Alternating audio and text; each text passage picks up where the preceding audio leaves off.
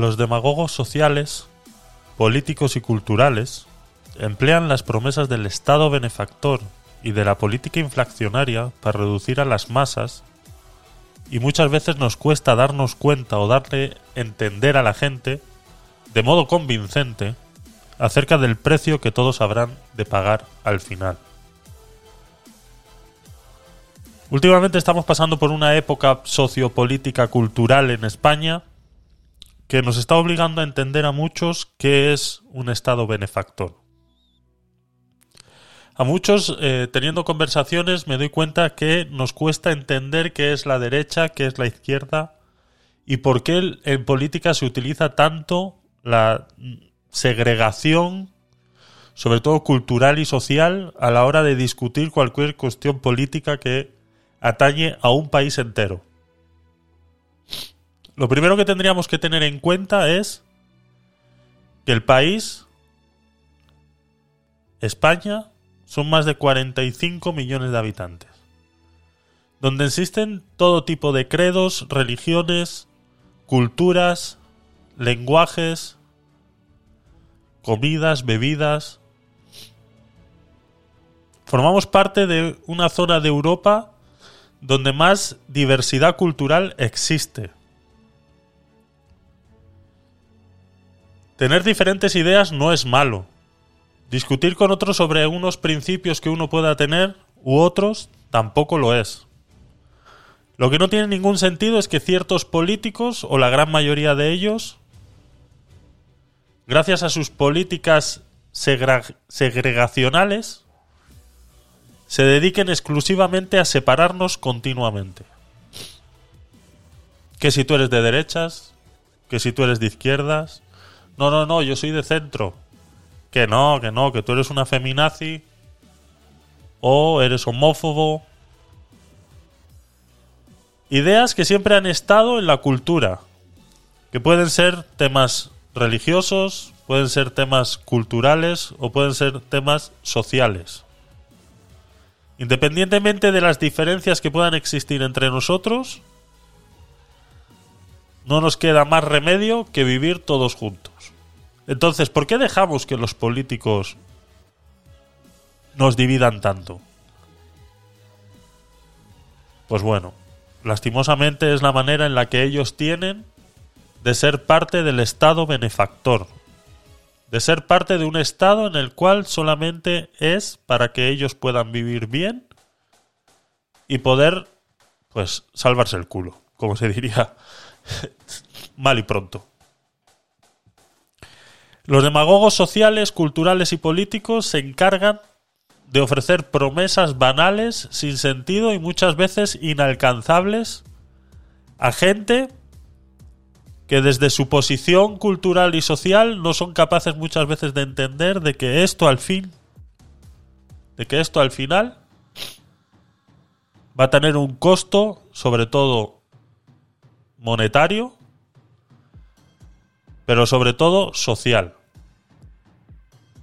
Estoy viendo cada día más que España está más separada que nunca.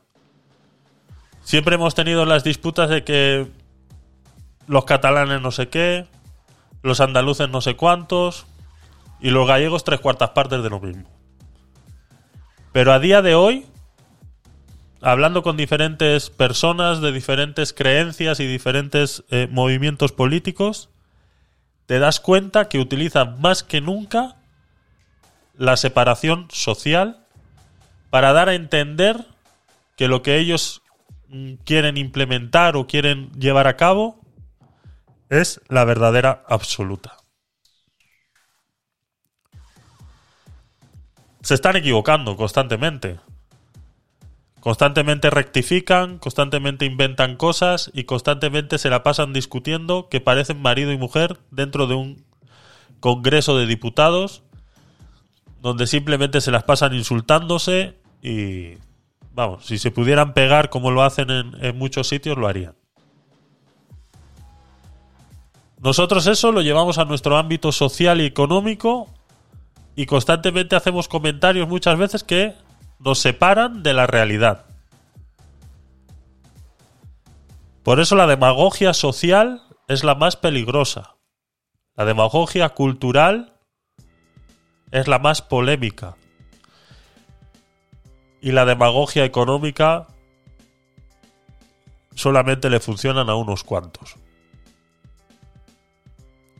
El progreso, la justicia y la seguridad, si bien son bienes políticos, lejos son de ser propiedad de un partido. Usualmente, los partidos demagogos son quienes demandan su autoría. La demagogia es la falta o la transversión de una democracia. En las democracias, las grandes revoluciones son siempre obra de los demagogos.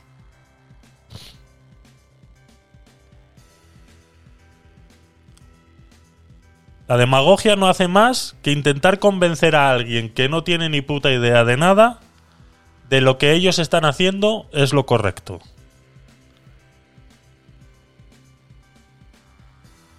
Desde la aparición del Estado constitucional y más completamente desde la instauración de la, democracia, el demagogo es la figura típica del jefe político de Occidente. En este canal solemos hablar mucho de políticas eh, socioculturales y geopolíticas que atañan a España. Pero la demagogia es algo que se extiende por toda Europa.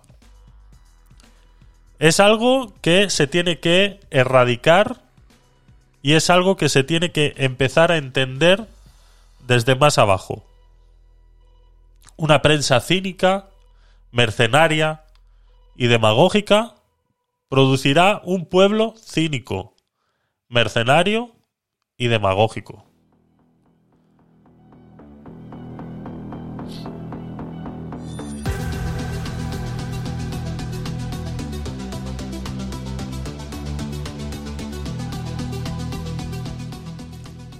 Buenas noches, una noche más a vuestro podcast favorito y cada vez el de más gente.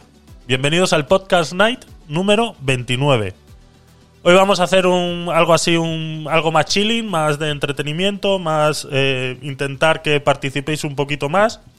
Y lo único que vamos a hacer, eh, no, bueno, eh, para ser sincero, que no tengo nada preparado, ¿de acuerdo?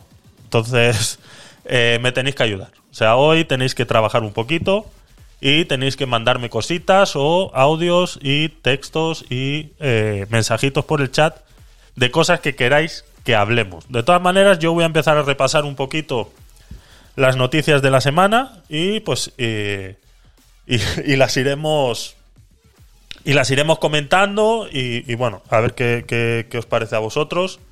Y, pero vamos, eh, al menos soy honesto. Sí, e, es así, es así. Lastimosamente, sí.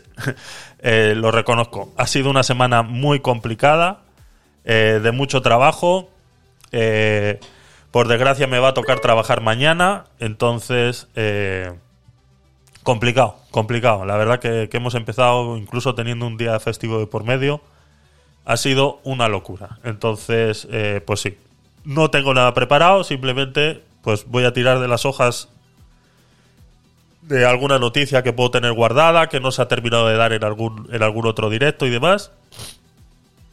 E intentaremos eh, echar el directo adelante con vuestra ayuda, claro está. Así que nada, es lo que hay. Pero hay algo más importante.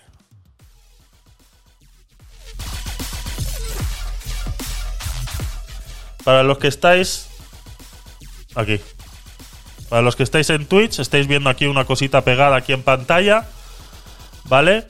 Con eh, admiración, sorteo. Está aquí. Esto. ¿Vale? Hoy vamos a realizar el sorteo entre todos los seguidores eh, que tengamos hasta el momento del sorteo. De momento hay 67 seguidores.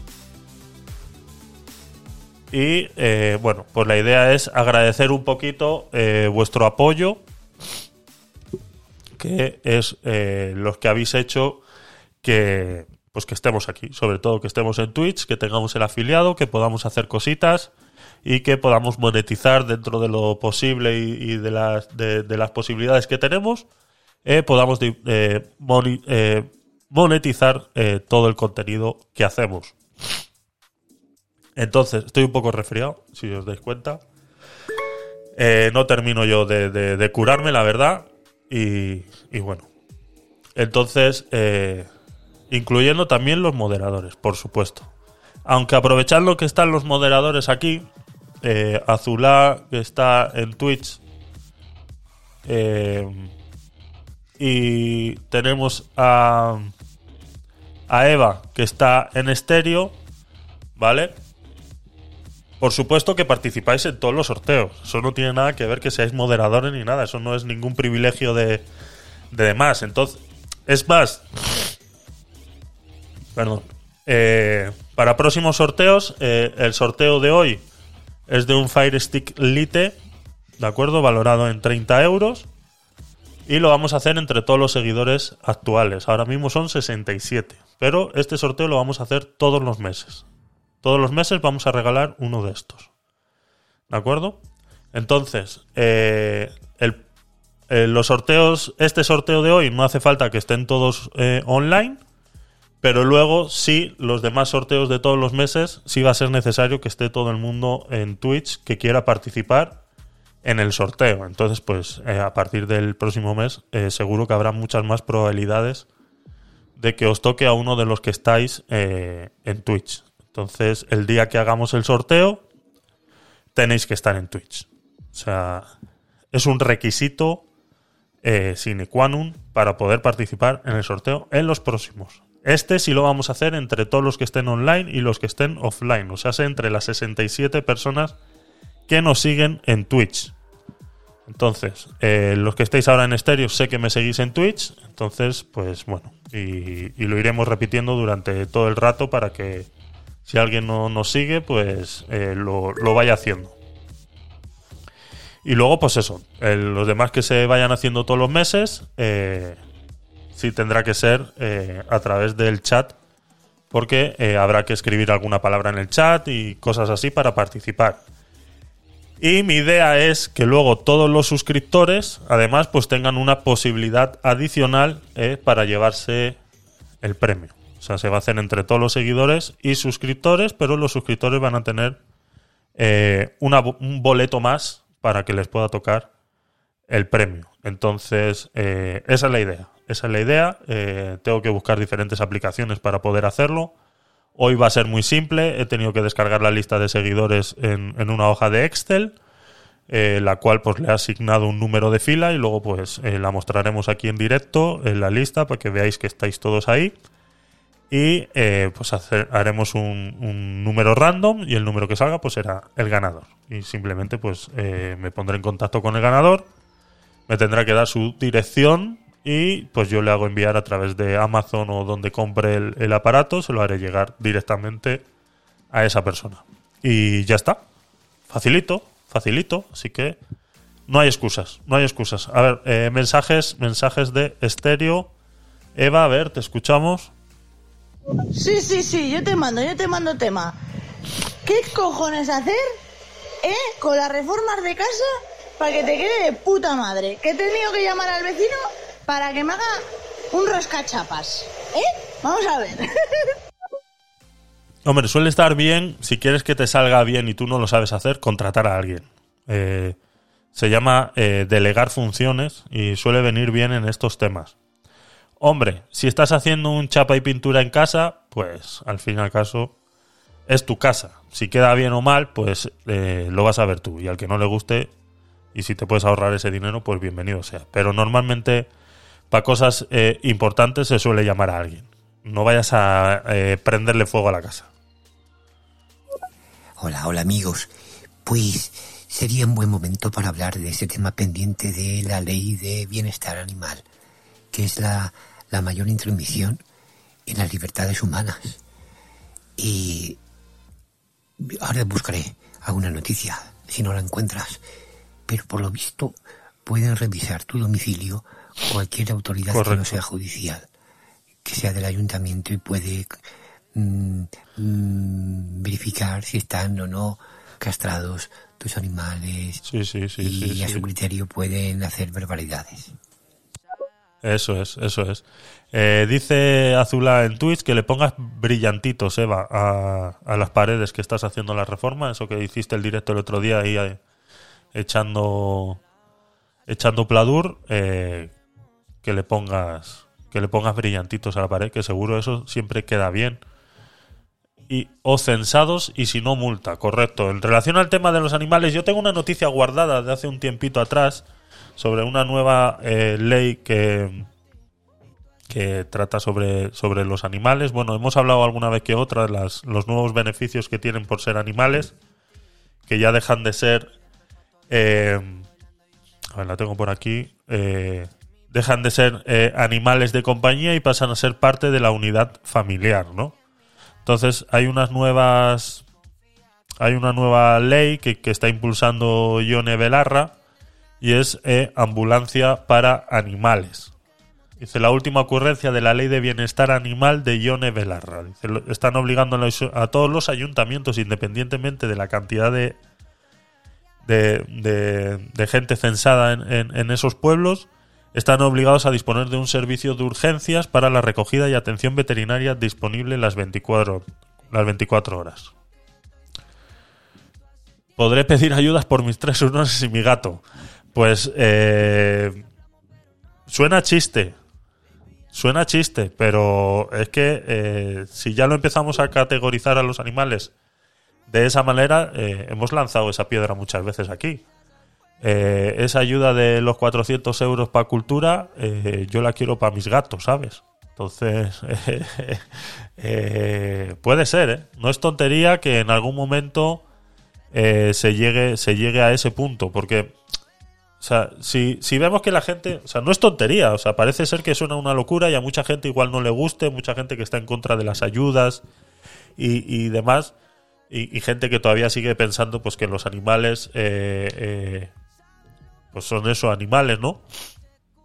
Pero es que un animal de compañía, un- una mascota en ese sentido ya pasa a ser otra parte importante. No estamos hablando de una vaca que luego es para, para hacer hamburguesas, ¿no? Estamos hablando de un perro, un gato, un hurón, como tu caso, que al fin y al cabo son animales de compañía que te ayudan eh, eh, socialmente, eh, psicológicamente, eh, ayudan mucho. Entonces, ya haberlos elevado al, al punto de unidad familiar, ya eso tiene que repercutir en todo lo demás. No solamente, ah, no, pues sí, es unidad familiar y solamente le van a atacar ciertas leyes, ¿no?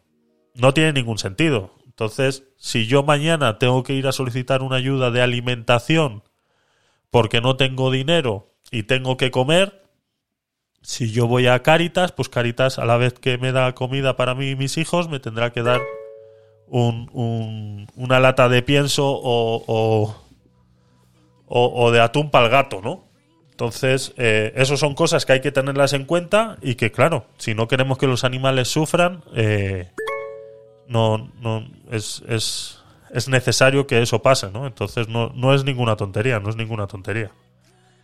Eh, la noticia dice la ley del bienestar animal de la ministra de Derechos Sociales y de la Agenda 2030, Ione Belarra, va a crear una especie de seguridad social para animales extraviados y abandonados con servicio de ambulancia clínica y veterinarios de urgencia.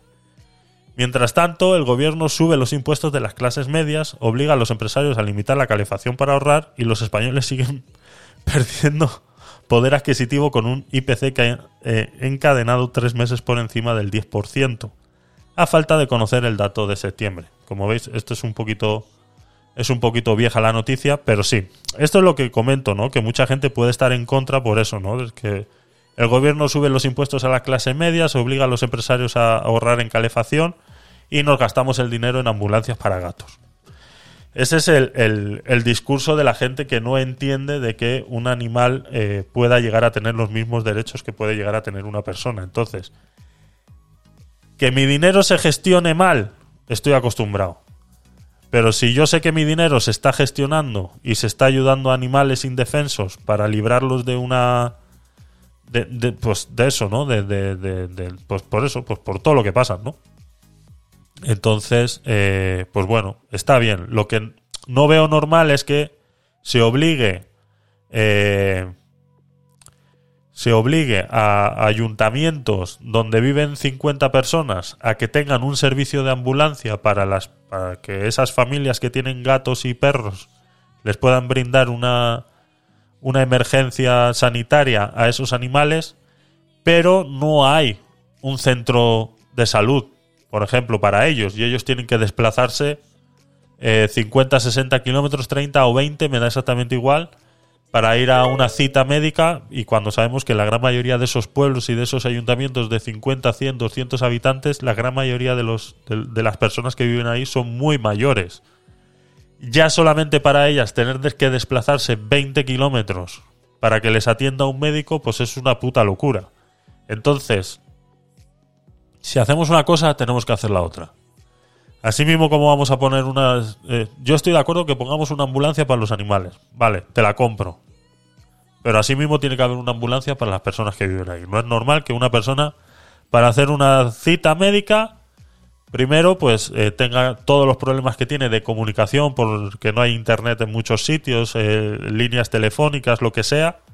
Y luego que tenga pues que pedir ayuda o lo que sea para poder trasladarse a ese centro de salud que está a 20 o 30 kilómetros de distancia. Entonces, si vamos a pelear una cosa, peleémosla todas. Lo que no es normal es que se dejen muchas cosas de lado y luego, pues eso, dice, primero que mejoren las condiciones en las protectoras. Sí, ¿qué pasa con las protectoras? Que eh, ya estoy aquí, ya he llegado con la ambulancia. Muy bien, Eva. eh, soy la Ione. Eh, ¿Qué pasa con las protectoras? Las protectoras hay que vigilarlas mucho más. Las protectoras eh, ahora mismo eh, no dejan de ser un negocio privado camuflado de ONG y de ayudas a los animales. Entonces, hay que crear un circuito de protectoras donde se cree un, un, un distintivo, unos algo, algo que, unos parámetros que haya que cumplir, tanto en tamaño, localización, eh, personas trabajando. O sea, que si realmente es una ONG, cumpla todos los requisitos de una ONG y que luego se cree un distintivo de, eh, pues decir, esta eh, protectora pertenece a la, la, la, cadena de protectoras de, asociadas a la Comunidad de Madrid, por ejemplo.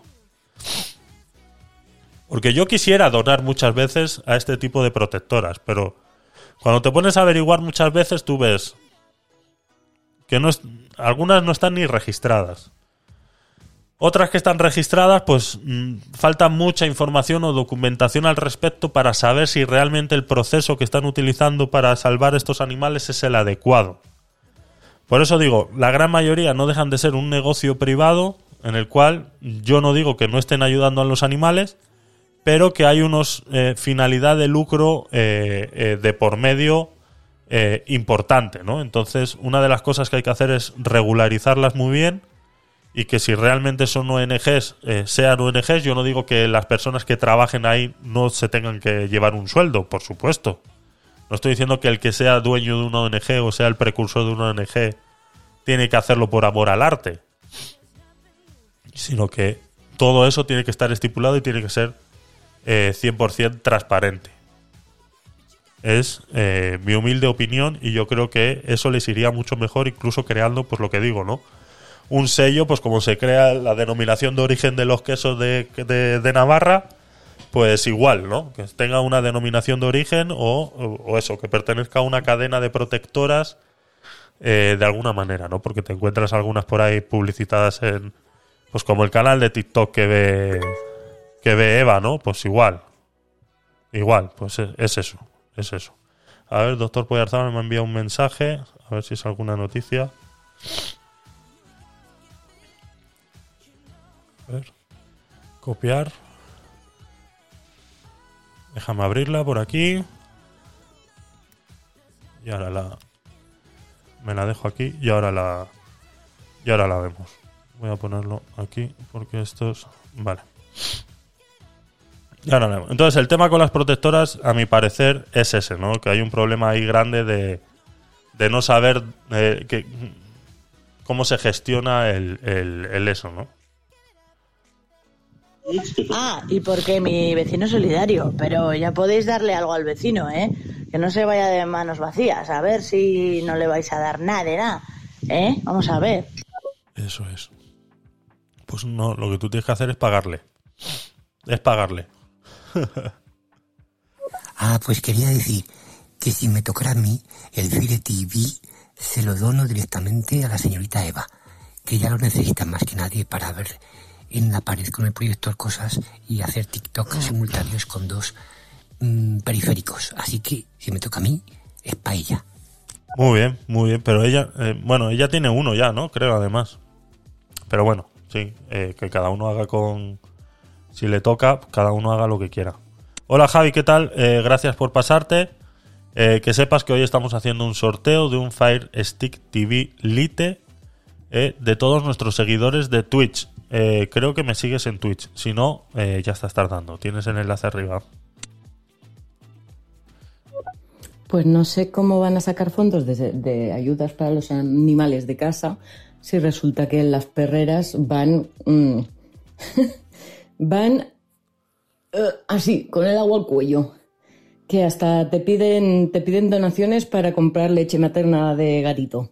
Sí, sí, es así. O sea, las, todas las protectoras van muy ahogadas siempre, van muy, muy, muy ahogadas y yo creo que les falta respaldo eh, institucional al respecto. Y yo creo que una de las mejores formas de, tener respaldo institucional es, pues eso, dar un tipo de credencial para que se sepa que esa, eh, eh, esa institución eh, benéfica, organización ONG, protectora de animales, eh, como se llamen, eh, se vea que tienen un respaldo de, de- de- del- gobierno, ¿no? de las instituciones, y más que nada un control, y eso, eso quieras o no, pues le da más a entender a las personas que realmente donde están donando es un es un buen sitio, ¿no? Es un, es un sitio donde están gestionando bien tus fondos y realmente están ayudando eh, a personas, ¿no?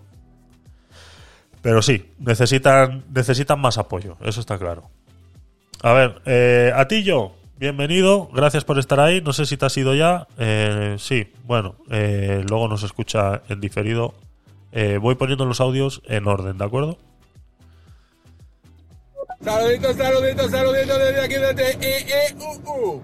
Tu panita dulce, el latillo. Te lo puse deseándote que tengas un bonito podcast, Javierito, y te deseo la mejor tarde de todas las tardes. No, es noche, usted es noche ya.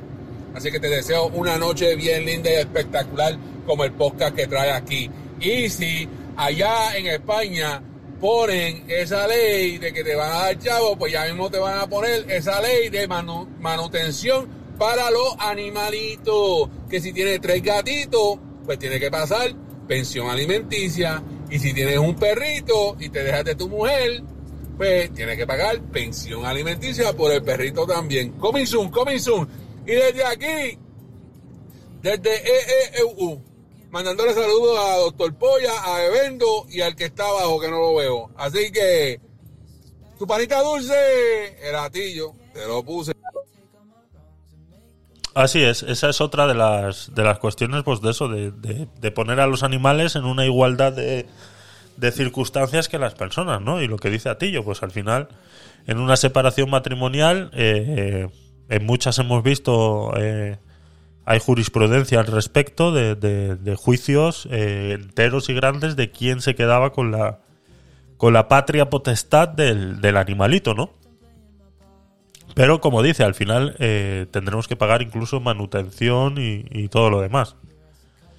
Pero que vamos, que vuelvo y repito, que yo no lo veo mal. O sea, así mismo como hacemos las cosas y, y, lo estamos eh, elevando al nivel de unidad familiar, o sea, tienen que empezar a tener todos los derechos eh, y luego todas las obligaciones, ¿no? Eh, así mismo como eh, no dejarías que tu hijo se cagara en mitad de la acera.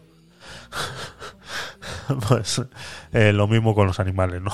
Pero bueno, son cosas, son cosas que se me ocurren. Estas son las típicas leyes que está la ley, pero luego no se pone en práctica para nada. Está para hacer bonito, Eso es. para impresionar a las visitas.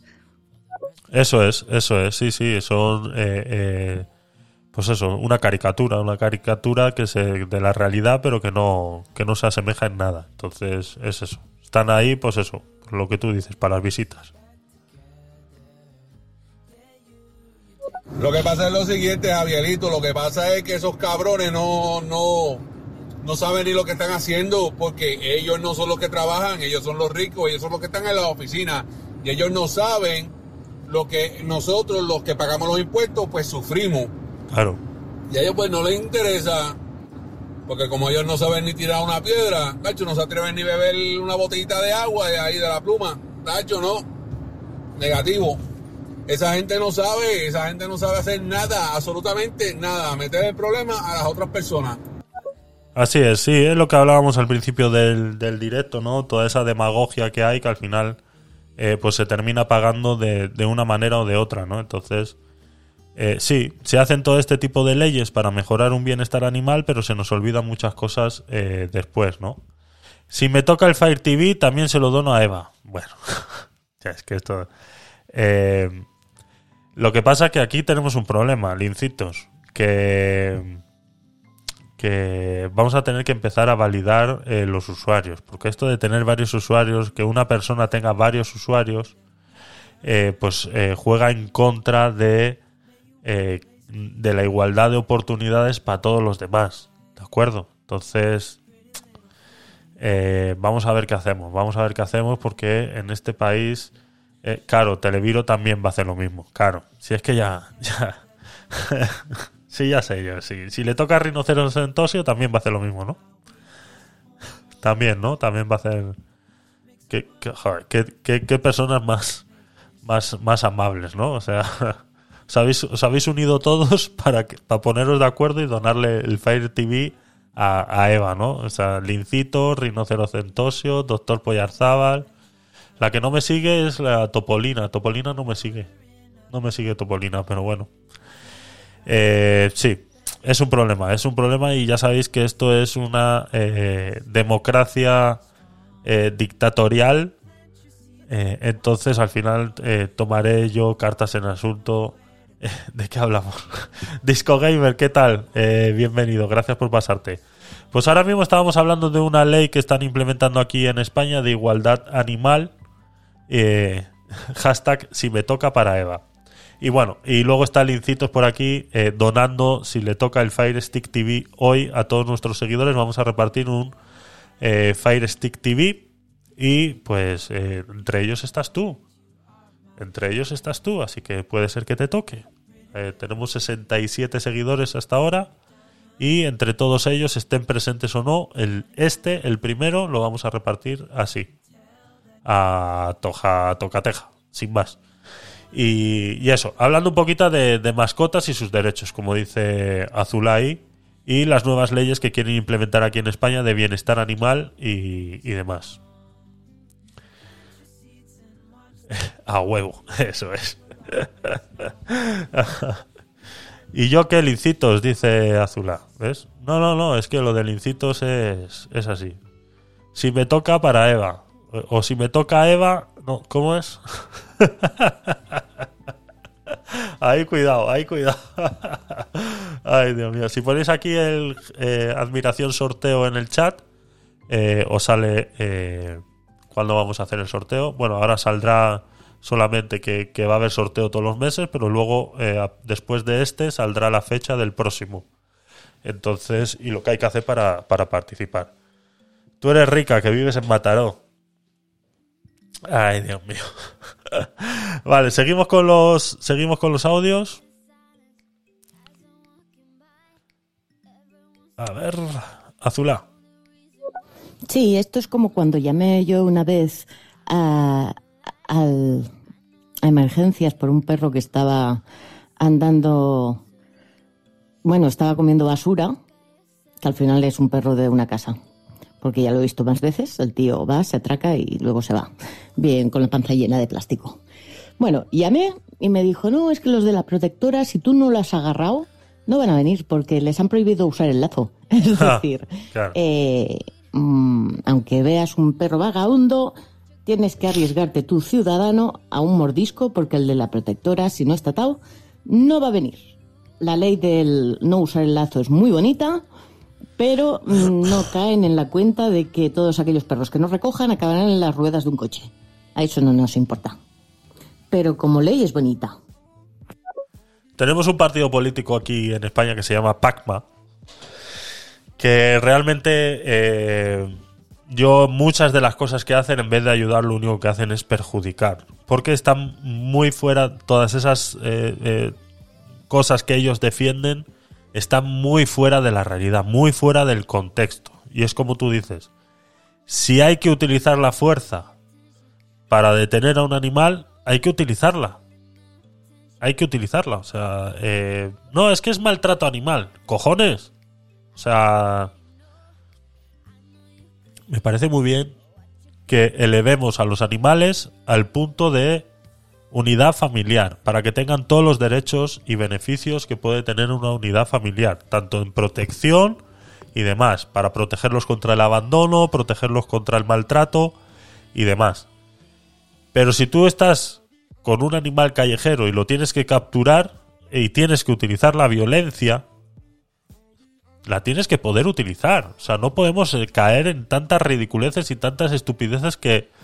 que, que, que, o sea, es que es... Eh, exactamente, maltratarlo es dejarlo a su suerte, correcto. Es que ese es el punto. O sea, le estás maltratando más dejándolo ahí que intentando capturarlo por mucho que tengas que utilizar la fuerza eh, eh, para capturarlo, ¿no? Entonces todas esas leyes de Pacma que vienen a través de, ese partido político, pues, pues, ese es el problema que tienen, ¿no? Que muchas de ellas están muy fuera del contexto real de la situación en las que se pueden implementar y simplemente tienen una máxima que es no al maltrato.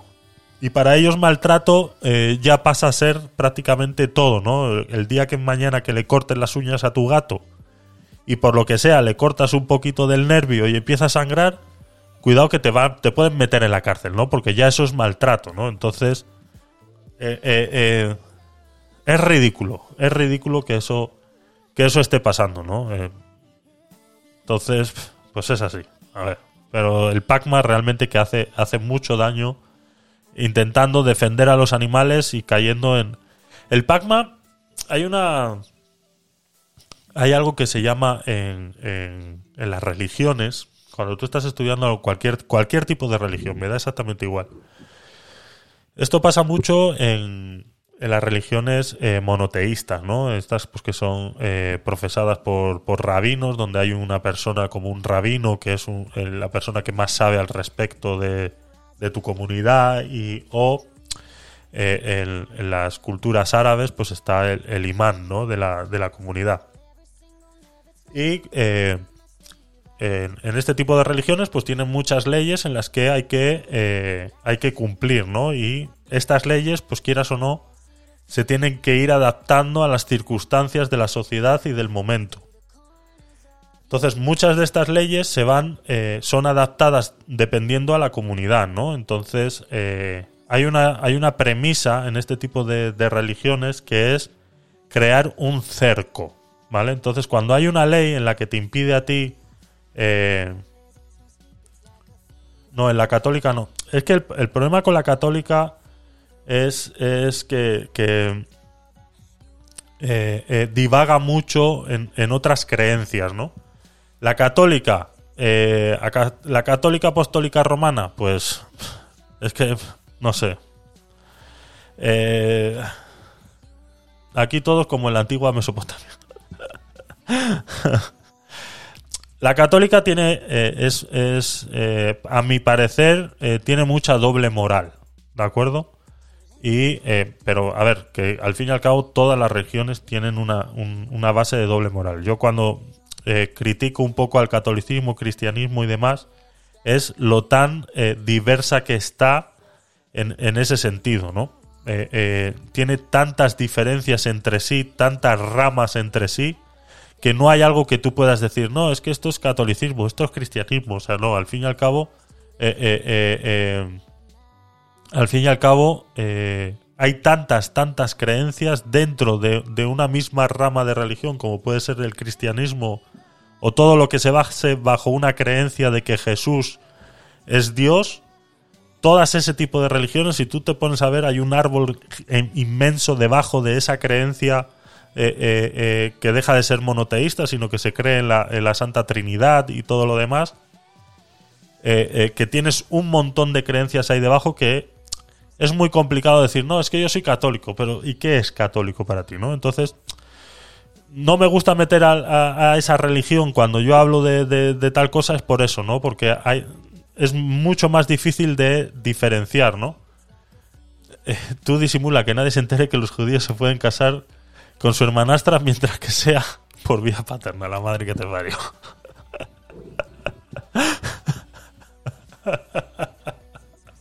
Tú disimula, dice. Tú disimula, tú disimula, cabrón.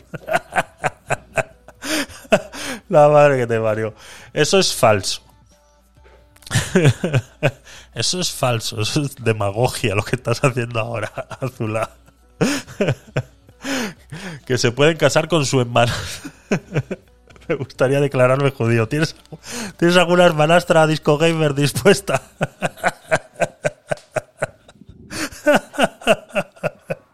Si me lo contó un judío a mí, dice.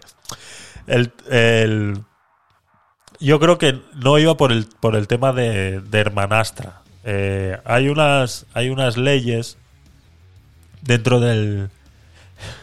ya me había emocionado.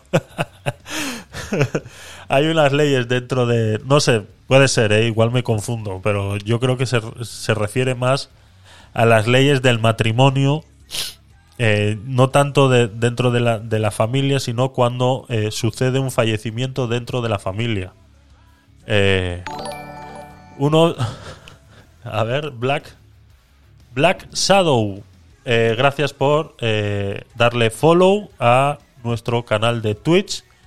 Y bueno, pues eh, formas parte de eh, la comunidad de Curiosers. Así que nada, bienvenido, bienvenida. Gracias por estar ahí.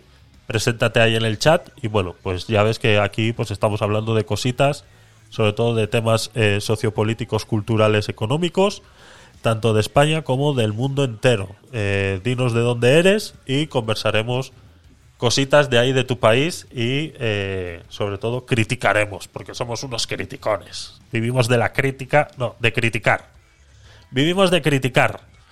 Y eh, estás a tiempo de eh, participar en el sorteo de un Fire Stick TV Lite que vamos a sortear en el día de hoy entre todos los seguidores. Así que bienvenido, bienvenida Black Shadow, gracias por pasarte. El tema del- de los matrimonios. Eh, el tema de los matrimonios en la, en la comunidad judía, eh, dentro de una misma familia, por mucho que sea... eh, tenemos que tener en cuenta que una hermanastra no, no es parte de, de la línea consanguinidad de, de la familia. Entonces, no creo que hubiera ningún problema, pero es que no tiene que haber ningún problema ni, ni en ni en la judía ni en ningún otro sitio. O sea, mm, es una hermanastra, o sea, no, no de sangre no es nada tuyo, ¿no? Pero bueno, yo creo que más que nada eh, hay una muy, muy peculiar dentro del judaísmo. Hay una muy peculiar dentro del judaísmo y de los casamientos. Y es que si, por ejemplo, mi hermano mayor se casa con una mujer y luego eh, mi hermano fallece, hay una... eh, el problema sería con los medios hermanos, correcto. Eso ya es otro tema. Eso ya es otro tema. Ya lo que nazca después de esa unión familiar, ya entonces sí. Porque claro, eh, ya, ahí hay, ya ahí hay temas de sangre. Yo creo que eso ya está más... Es más complicado, ¿no? Entonces, si mi hermano está casado y mi hermano por lo que sea fallece, hay una ley en la que a mí, como hermano menor, eh, me otorgaría eh, poder casarme con esa mujer. Todo para que el legado de mi hermano no desaparezca. ¿Vale?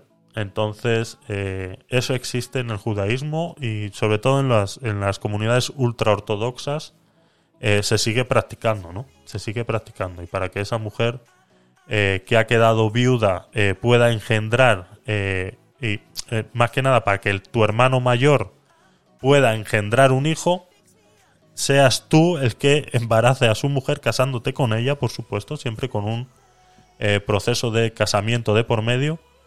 Y ese hijo que nacería entre ellos dos, entre, mm, entre mi persona y la que era mi cuñada, que ahora pasa a ser mi mujer, ese hijo que nacería entre los dos pasaría a ser hijo de mi hermano. O sea, sería el progenitor de, eh, de mi hermano. ¿no? Se entiende de esa manera, ¿no? Es, eso se hacía en la antigüedad por eso, ¿no? Para que no se perdiera el apellido en ningún momento, ¿vale? Entonces eh, se hacía de esa manera. Ya decía que había muchos legados al lado de la ciudad donde vivo. Así es. Entonces, eh, no sé por qué hemos llegado a este tema, la verdad. No sé, no sé, no sé por qué hemos llegado. Ah, el tema. Vale, sí, porque estaba contando el tema de las leyes, ¿vale? Eh, eh, las leyes, el principio de las leyes.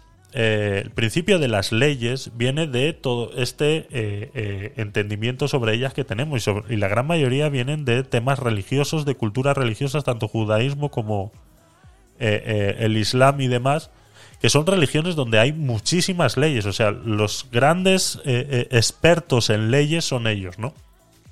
Entonces, eh, por ejemplo, los rabinos, cuando se encuentran ante una circunstancia como esta, por ejemplo, en la que acabamos de hablar ahora del matrimonio, eh, pues tiran de libro, ¿no? Tiran de lectura, tiran de, de- de demás, ¿no? Hay un montón de libros pues, donde se, eh, se hacen... Son judíos y gitanos, gi- gitanicos, son judíos y gitanicos, a los, todos los que viven ahí al lado tuyo, ¿no? En cerca de tu casa.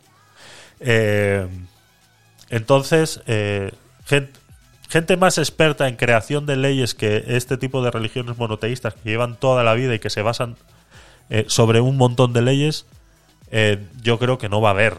O sea, yo creo que no hay. Entonces, en, este tipo de religiones hay una ley que se llama la creación de recintos o murallas sobre una ley.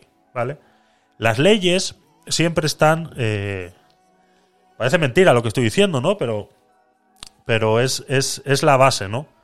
La base de una ley, por la que se crea una ley, es o para prohibir o defender. Hay dos.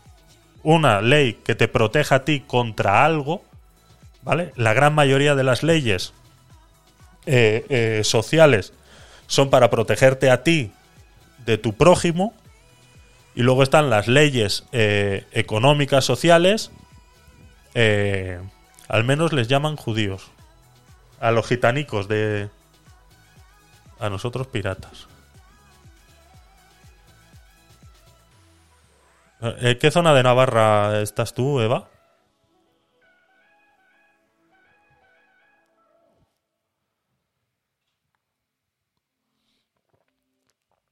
Entonces, eh, en, en la ley, eh, luego en las leyes sociopolíticas, eh, existe la ley de protección del individuo contra el Estado, ¿no? Que tú te estás defendiendo con ciertas leyes contra el Estado. Y luego están pues las que eh, son para controlar.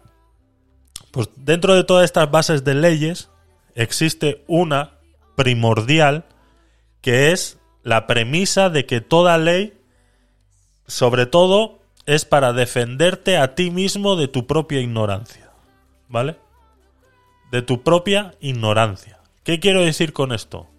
Que la gran mayoría de las leyes, aunque hay muchas que son absurdas, están creadas para proteger todo lo que pueda ser por debajo de esa ley, ¿no?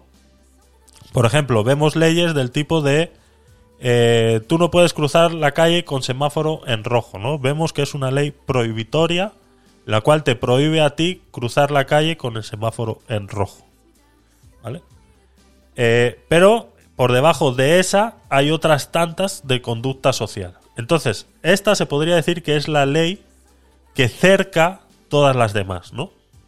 Entonces, cuando Pacma hace leyes, se basa sobre todo en esta premisa, ¿no? En la que para yo proteger a los animales tengo que tener una premisa inamovible que es la protección del maltrato animal. Entonces, bajo esa protección de maltrato animal existen todas las demás leyes, pero que no son factibles sin la primera. Entonces, cuando tenemos una ley por encima de todas las demás que nos anulan automáticamente todas las demás porque sin la primera todas las demás no podrían funcionar, nos encontramos con esta serie de problemas. Que esa ley fuera de contexto no tiene ningún sentido. Entonces, eso en las religiones se hace mucho. Entonces, para protegerte a ti de que no puedas cometer un fallo a la hora de, eh, pues por ejemplo, en, el, en el judaísmo, a la hora de comer, ¿no? Pues no se, no se puede comer animales que no sean rumiantes ni, eh, y no tengan la pezuña hendida, por ejemplo, ¿no? Pues para que mañana no venga nadie y te ofrezca un filete de caballo, pues tú simplemente, como no sabes la procedencia que es, hay una ley en la que te prohíbe a ti comer carne no podrás comer carne siempre y cuando no sepas la procedencia. Cuando la solución más fácil es preguntarle a la persona que te lo está vendiendo o que te lo está dando, oye, ¿esto de qué es? No, pues es de caballo. Ah, vale, pues entonces no. Eso, eso no, no funciona así, ¿no? Por cierto, Yone Belarra creo que procede de aquí. Bueno, pues menos vecinas tienes.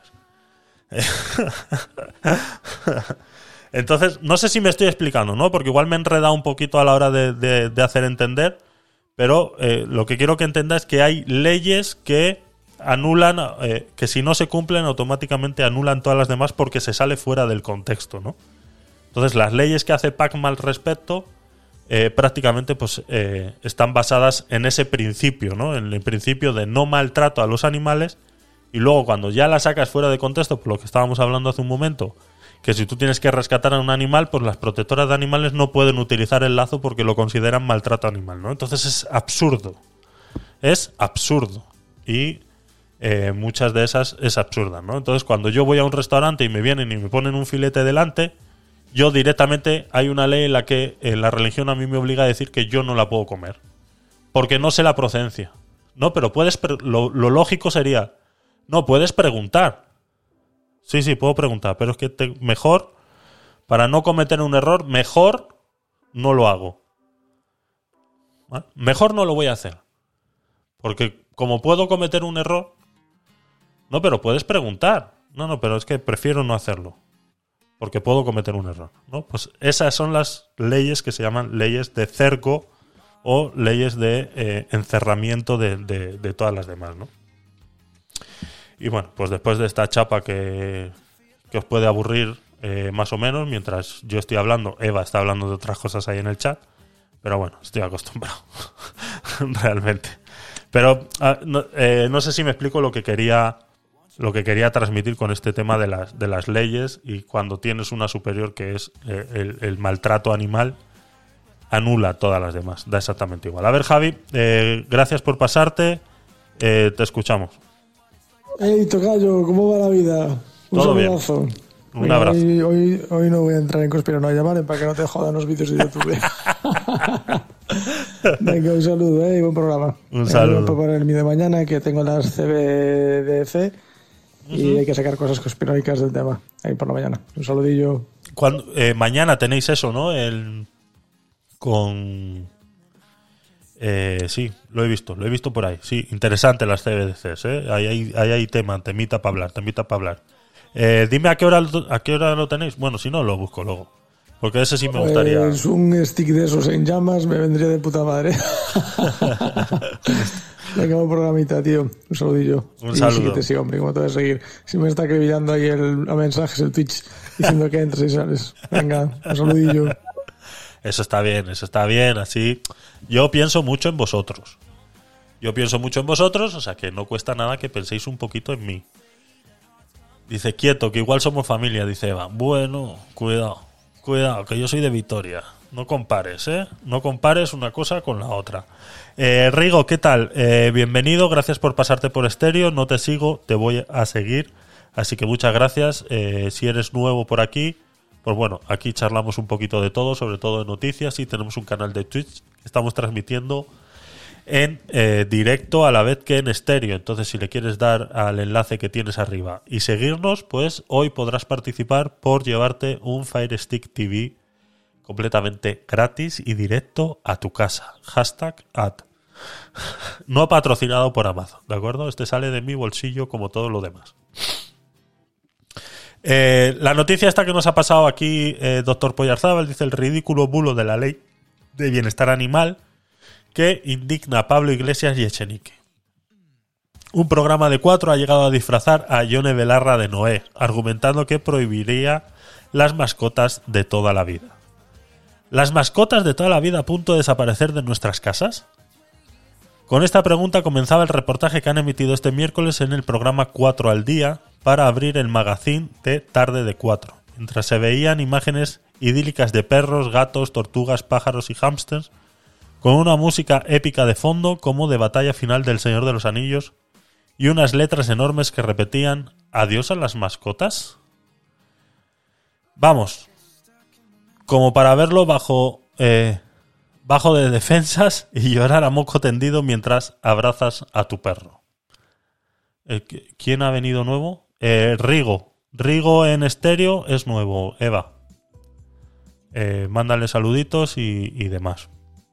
Eh, la, pieza se, eh, la pieza se basa en un artículo de un portal digital en el que aseguran que existe ya una lista de mascotas prohibidas por la Ley de Derechos Animales que ha proyectado el gobierno con la ministra de Yone Belarra a la cabeza. Y esto es un enlace, ¿no? A ver, un segundo. El PSOE quiere rebajar la ley de bienestar animal y sacar de la norma a los perros de caza y pastoreo. Podemos rechaza la propuesta y acusa a Sánchez de querer conten- contentar a su ala más conservadora de cara a las elecciones municipales y autonómicas. El PSOE abrirá una nueva guerra con sus socios Unidas Podemos a cuenta de que uno de los proyectos de ley que por iniciativa de los morados se incluyeron en el acuerdo de coalición. Pero a ver, yo quiero ver la lista. Presiones, presiones cruzadas, muy bien. La segunda, eh, no hay votos, vale, pues como siempre. Vale, aquí, ¿siguen los temas? Ah, no, pues aquí no hay ninguna lista. ¿Ves? Clickbait, clickbait. Pero bueno, me imagino que lo que dice el enunciado es a lo que hace referencia, ¿no? Que fuera de esta ley del bienestar animal, pues quieren sacar a todo lo que son animales de caza y eh, pastoreo. Y bueno, eh, la Virgen desde que llevamos Pollarzabel y yo hablando. Eh, no sé, eh, Eva a su rollo, como siempre. Eh, Eva a su rollo, como siempre. A ver, a ti, yo te escuchamos. Mira, Abelito, y si mi perrita se enferma, ¿tú crees que el gobierno español me cubrirá los gastos médicos de mi perrita? Por supuesto. Acá en EEUU. ¿Tú me podrías averiguar eso, por favor? Porque si es así, apunto a mi perrita para que le mande la ambulancia desde allá, desde, desde ESP, desde España, la madre patria. Y olé. Ole. Pues eh, el, el- ¿cómo se llama? El, turismo médico, eh, claro, así mismo como existe turismo médico para, para las para las personas, pues, pues claro, tendrá que haber turisto, turismo, turismo médico para los animales. Así que eh, tenlo por seguro que sí, que algo habrá, algo habrá en lo que puedas traer a tu perrita y la tratamos aquí de cualquier problema. Entonces, el, lo que decía, ¿no? Eh, yo imagino que lo que quieren es sacar a los, eh, como dice aquí, ¿no? Los dedicados a caza y al pastoreo. Los animales usados en cetrerías, realas y demás. Si, si nos ponemos en... eh, o sea, yo entiendo que tú quieras sacar... eh, puedo entenderlo, ¿no? A ver, estamos entrando en un momento en el que cogemos a los animales y los subimos a unidad familiar. ¿Vale? Y para sacarlos fuera de esta ley a todos los demás, que son de caza, pastoreo, eh, cetrería o realas, como dice ahí, entiendo que, claro, es que esos no son animales de compañía, entonces no forman parte de eh, la unidad familiar. ¿De acuerdo? Asimismo, como una vaca cuando da leche, no forma parte de la unidad familiar del pastor. O eh, las ovejas y tal no son parte de la unidad familiar del pastor. Asimismo, eh, por esa regla de tres, en los dedicados a la caza y el pastoreo no pasarían, Naruto, ¿qué tal? Eh, gracias por pasarte. Eh, no pasarían a ser parte de la unidad familiar, pero sí habría que hacerles un contrato indefinido por temporadas, porque son trabajadores. ¿De acuerdo? O sea, había que darlos de alta en la seguridad social, la seguridad social de animales, habría, que crearla, darle de alta, ¿no? Porque son trabajadores. Los dedicados a caza y pastoreo son trabajadores. O sea, están trabajando para hacerle más fácil el trabajo al pastor. Entonces, si los vamos a sacar del bienestar animal, de la ley de bienestar animal, porque no son mascotas y no pueden eh, verse beneficiados de eso, con la excusa de que se dedican a la caza y el pastoreo, pues entonces habrá que hacer otra ley en la cual proteja laboralmente a estos animales, ¿no? Y que no se les pueda explotar o que un animal de pastoreo pues tiene que tener más de eh, X años, que pues que ya sabemos que 7 de hombre es, es uno de perro y cosas así, ¿no? Pues habrá que empezar a crear ese tipo de leyes porque si queremos una igualdad y, y, y repartir derechos a todos los animales, pues eh, no puede ser que ahora que cogemos a los animales y los subimos a unidad de entidad de la unidad familiar, resulta que a la vez que los subimos a los animales a la unidad familiar, resulta que creamos algunos que no lo son y los excluimos, ¿no? De la sociedad del bienestar animal, los excluimos, ¿no? Porque como son animales de caza, pastoreo, los que se dedican a, a- a- o incluso eh, el halcón eh, eh, que tenemos en el aeropuerto para espantar a las a, los demás, eh, pues también está trabajando, ¿no? Entonces dice no que el futuro está en las granjas de grillos, Eh, sí, también. también, también, también. Eh, sí, las granjas de grillos, Dios mío. Qué locura. Entonces, eh, entiendo que no pertenezcan al bienestar de la unidad familiar, pero entonces habrá que crear una ley para que estos animales trabajadores que hacen trabajos en el campo, pues eh, sean eh, respetados por el trabajo en el que hacen, ¿no? Pero bueno, eh, son cositas de la ley que se, que se van escapando. Son cositas de la ley que se escapan y... a ver. He perdido la que... Esta. Vale, la que estábamos leyendo antes, esta. Eh, dice, nos dejarán, eh, eh, nos dejarán seguir teniendo perros y gatos. Eh, ¿Cuáles se salvarán de la criba de Belarra? Vuelven a preguntarse esta vez sobre un ridículo grafismo en el que se ve a la ministra como si fuera el personaje bíblico Noé a los pies de su arca, seleccionando a los animales que salvarían del diluvio universal. Claro, es que está discriminando. O sea, está, ahora mismo existe una discriminación animal porque unos trabajan y otros se las tiran ahí en el sofá tirados todo el día, ¿no? Entonces estamos dándole beneficios al que se tira todo el día tirado en el sofá. Es que, joder, no sé por qué el socialismo siempre hace lo mismo, ¿eh? No lo entiendo, de verdad. Hasta con los animales, ¿eh? Es que te pones a ver, o sea, de verdad, no lo entiendo. O sea, no lo entiendo. No, no, no, no, no, no, no, no. No lo entiendo, no lo entiendo. O sea, le estamos dando beneficios sociales a los animales que están en casa todo el día tirados en el sofá, poniéndoles la comida y recogiéndoles la caca. Y a los trabajadores, nada. No sé, me suena. Me suena familiar este tema, ¿eh? Me suena familiar este tema. Qué pena, qué pena. Eh, pasan los minutos de reportaje y finalmente acaban reconociendo que no existe todavía ningún listado de animales y que se trata únicamente de suposiciones, pero basta de eh, basta una búsqueda en Twitter para ver a decenas de personas indignadas con el gobierno que va a quitarles el periquito de turno porque se lo han creído. Lo cierto es que el anteproyecto de ley, que es el del 12 de septiembre y se puede consultar en la web del Congreso, propone que queda prohibida la tenencia y cría y comercio de animales de fauna silvestre en cautividad que no estén incluidos en los listados positivos de animales de compañía. Ah, entonces sí hay un listado. Todavía no. Como se puede ver en el capítulo 6 del artículo 42, se creará la lista incluyendo a las especies que cumplan una serie de criterios y será de ámbito estatal, dependiendo del Ministerio de Derechos Sociales y Agenda 2030. Estarán los hurones incluidos en esta lista?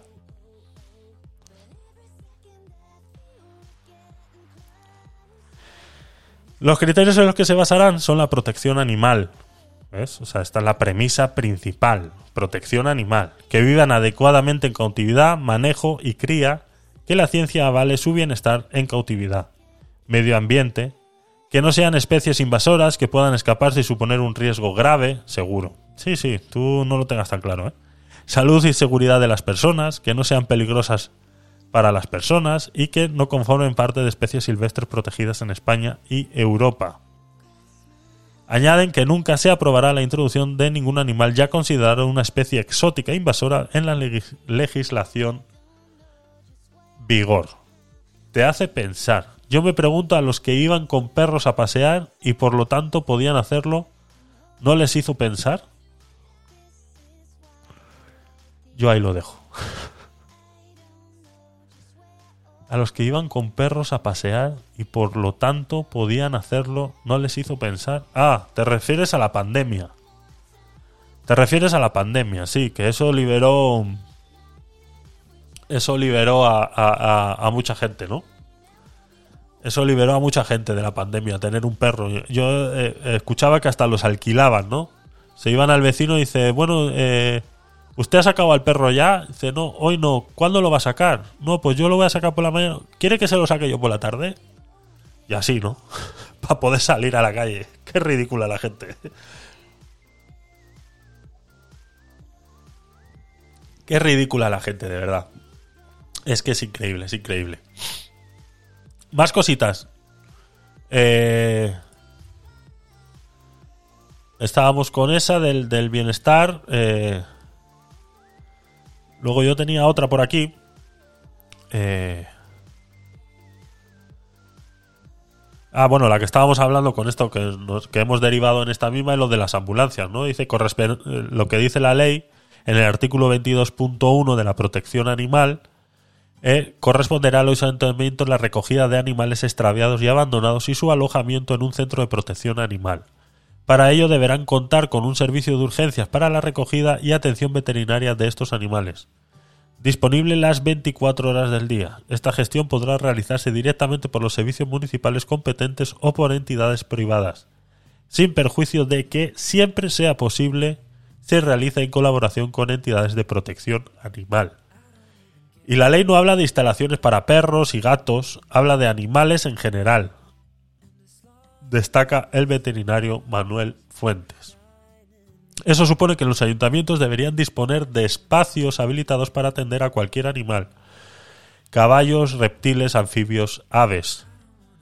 Fuentes también señala que la ley esconde una vía de financiación para los chiringuitos animales. Esto es lo que hablábamos antes de eh, las protectoras animales. Yo creo que es primordial para que se dejen de llamar chiringuitos animalistas es primordial tener un registro avalado por el Estado en el cual tenga que cumplir unos requisitos de espacio, eh, de personas atendiendo eso, de gestiones, de maneras de gestionar, que todos tengan el mismo proceso de financiación y demás, porque es que hay mucho por ahí que, eh, pues eso, al final termina cayendo en eso, en chiringuitos animalistas, eh, pues eso, que se realicen en colaboración con entidades de protección animal.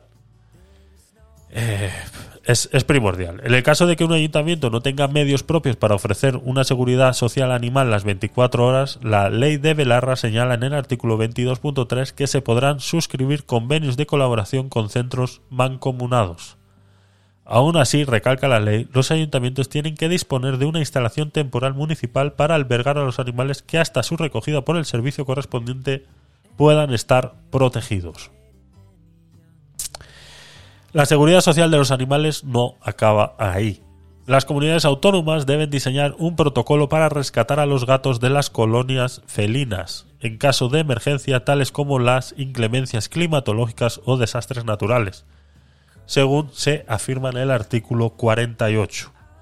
Así que según la ley de bienestar animal a partir de ahora, en una situación de emergencia, los agentes de los cuerpos y fuerzas de seguridad del Estado tendrán que preocuparse también por poner a salvo a los gatos callejeros y no solo a los humanos. Yo creo que esto ya se hace, ¿vale? O sea, esto yo creo que no es necesario. Yo creo que alguien que va a salvar a alguien de un incendio no dice, ah, no, pues al perro que le den por culo.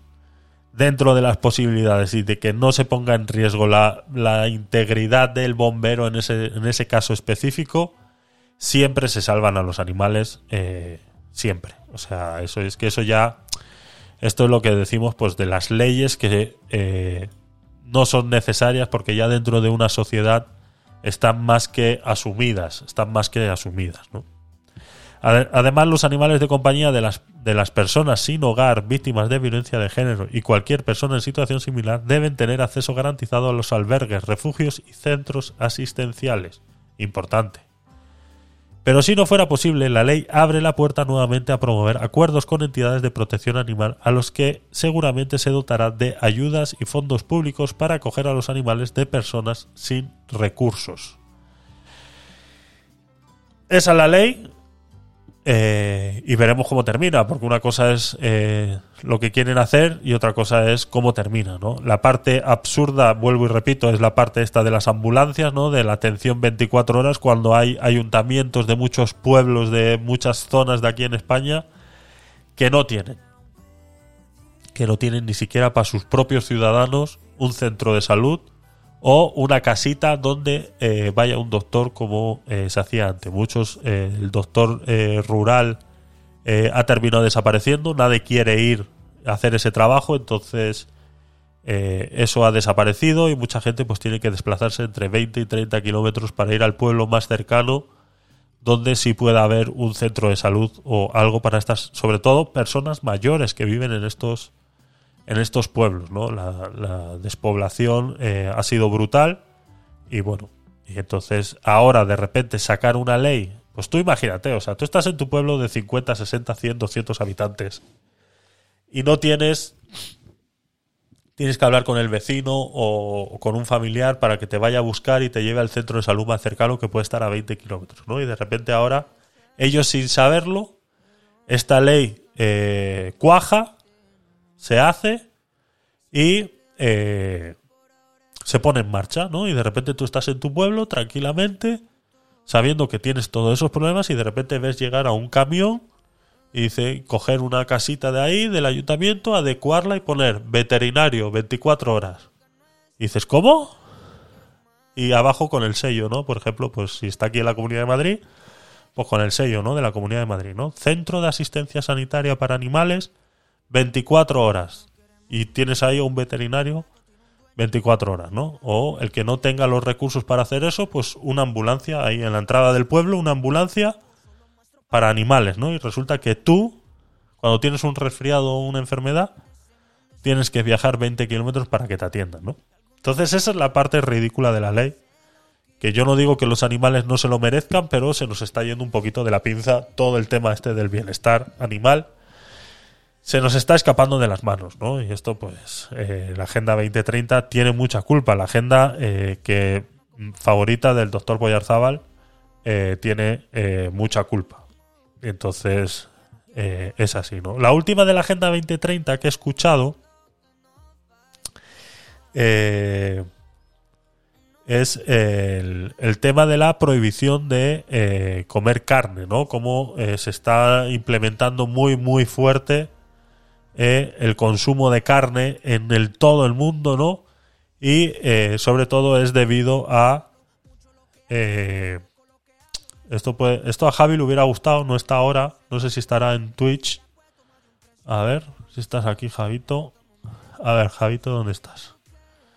ahora que sois pocos, pues puedo ver estas cosas, pero cuando hago eso, no, no estás. Bueno, Javito, esto a Javito le hubiera gustado porque es bien conspiranoico en todos los sentidos. Entonces, eh, pero hay algo de razón en ello, ¿no? Y es, eh, lo hemos hablado muchas veces del tema de Bill Gates y cómo está comprando todas las tierras eh, habidas y por haber para plantar soja, sobre todo. Entre soja y maíz es todo lo que está utilizando estas tierras, ¿no? Estas tierras las empezó a comprar en 2008 con todo el problema que hubo de, crisis mundial.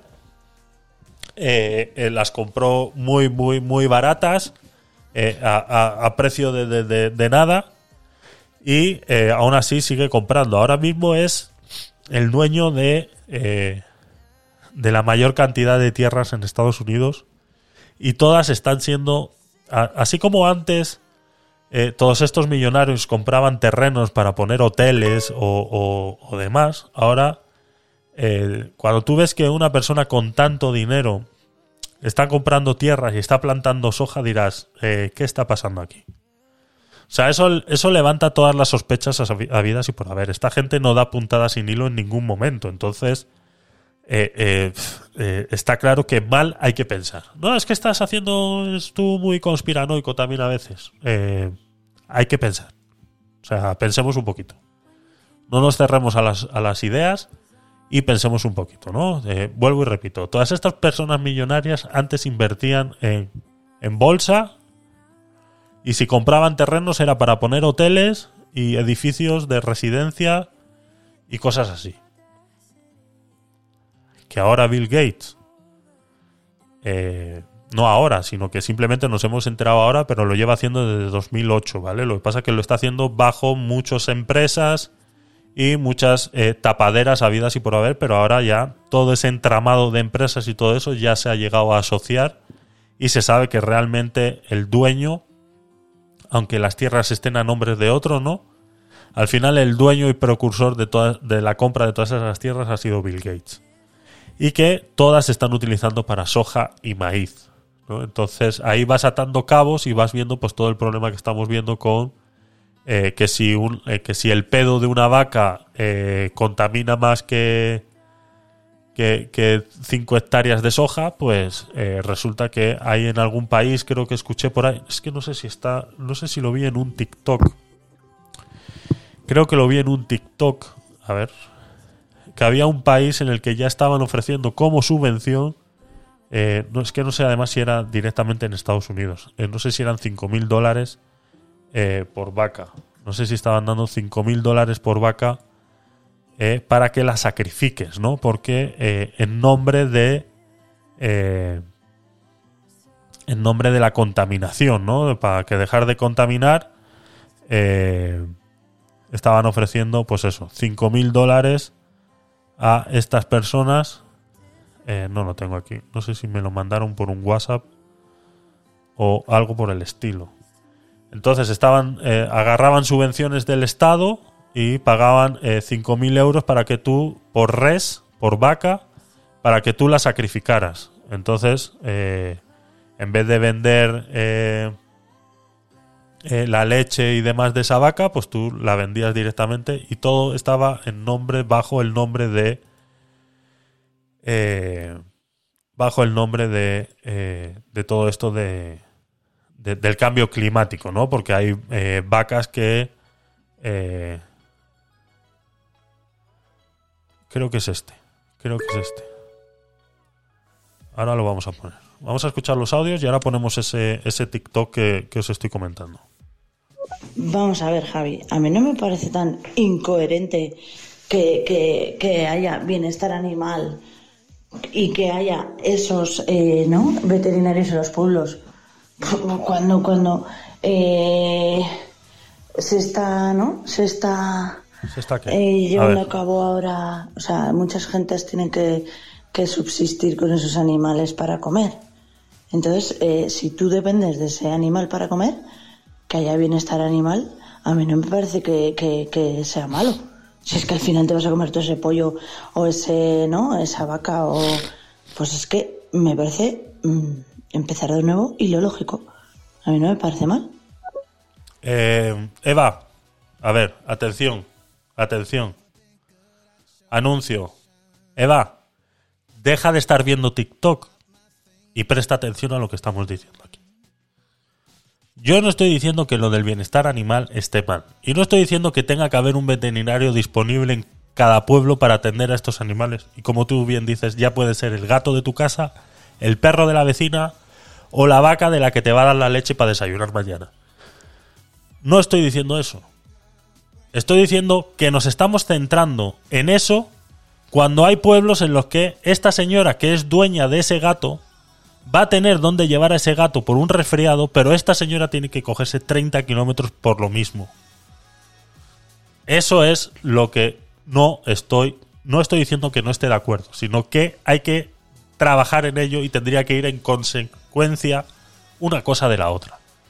No podemos llenar ahora los pueblos de veterinarios y que las personas, las personas, que vuelvo y repito, que a mí me parece muy bien que los animales los hayamos elevado a punto de bienestar social y familiar. Me parece fenomenal, porque yo si tuviera un animal no los tengo, pero cuando los he tenido los he querido como a un hijo.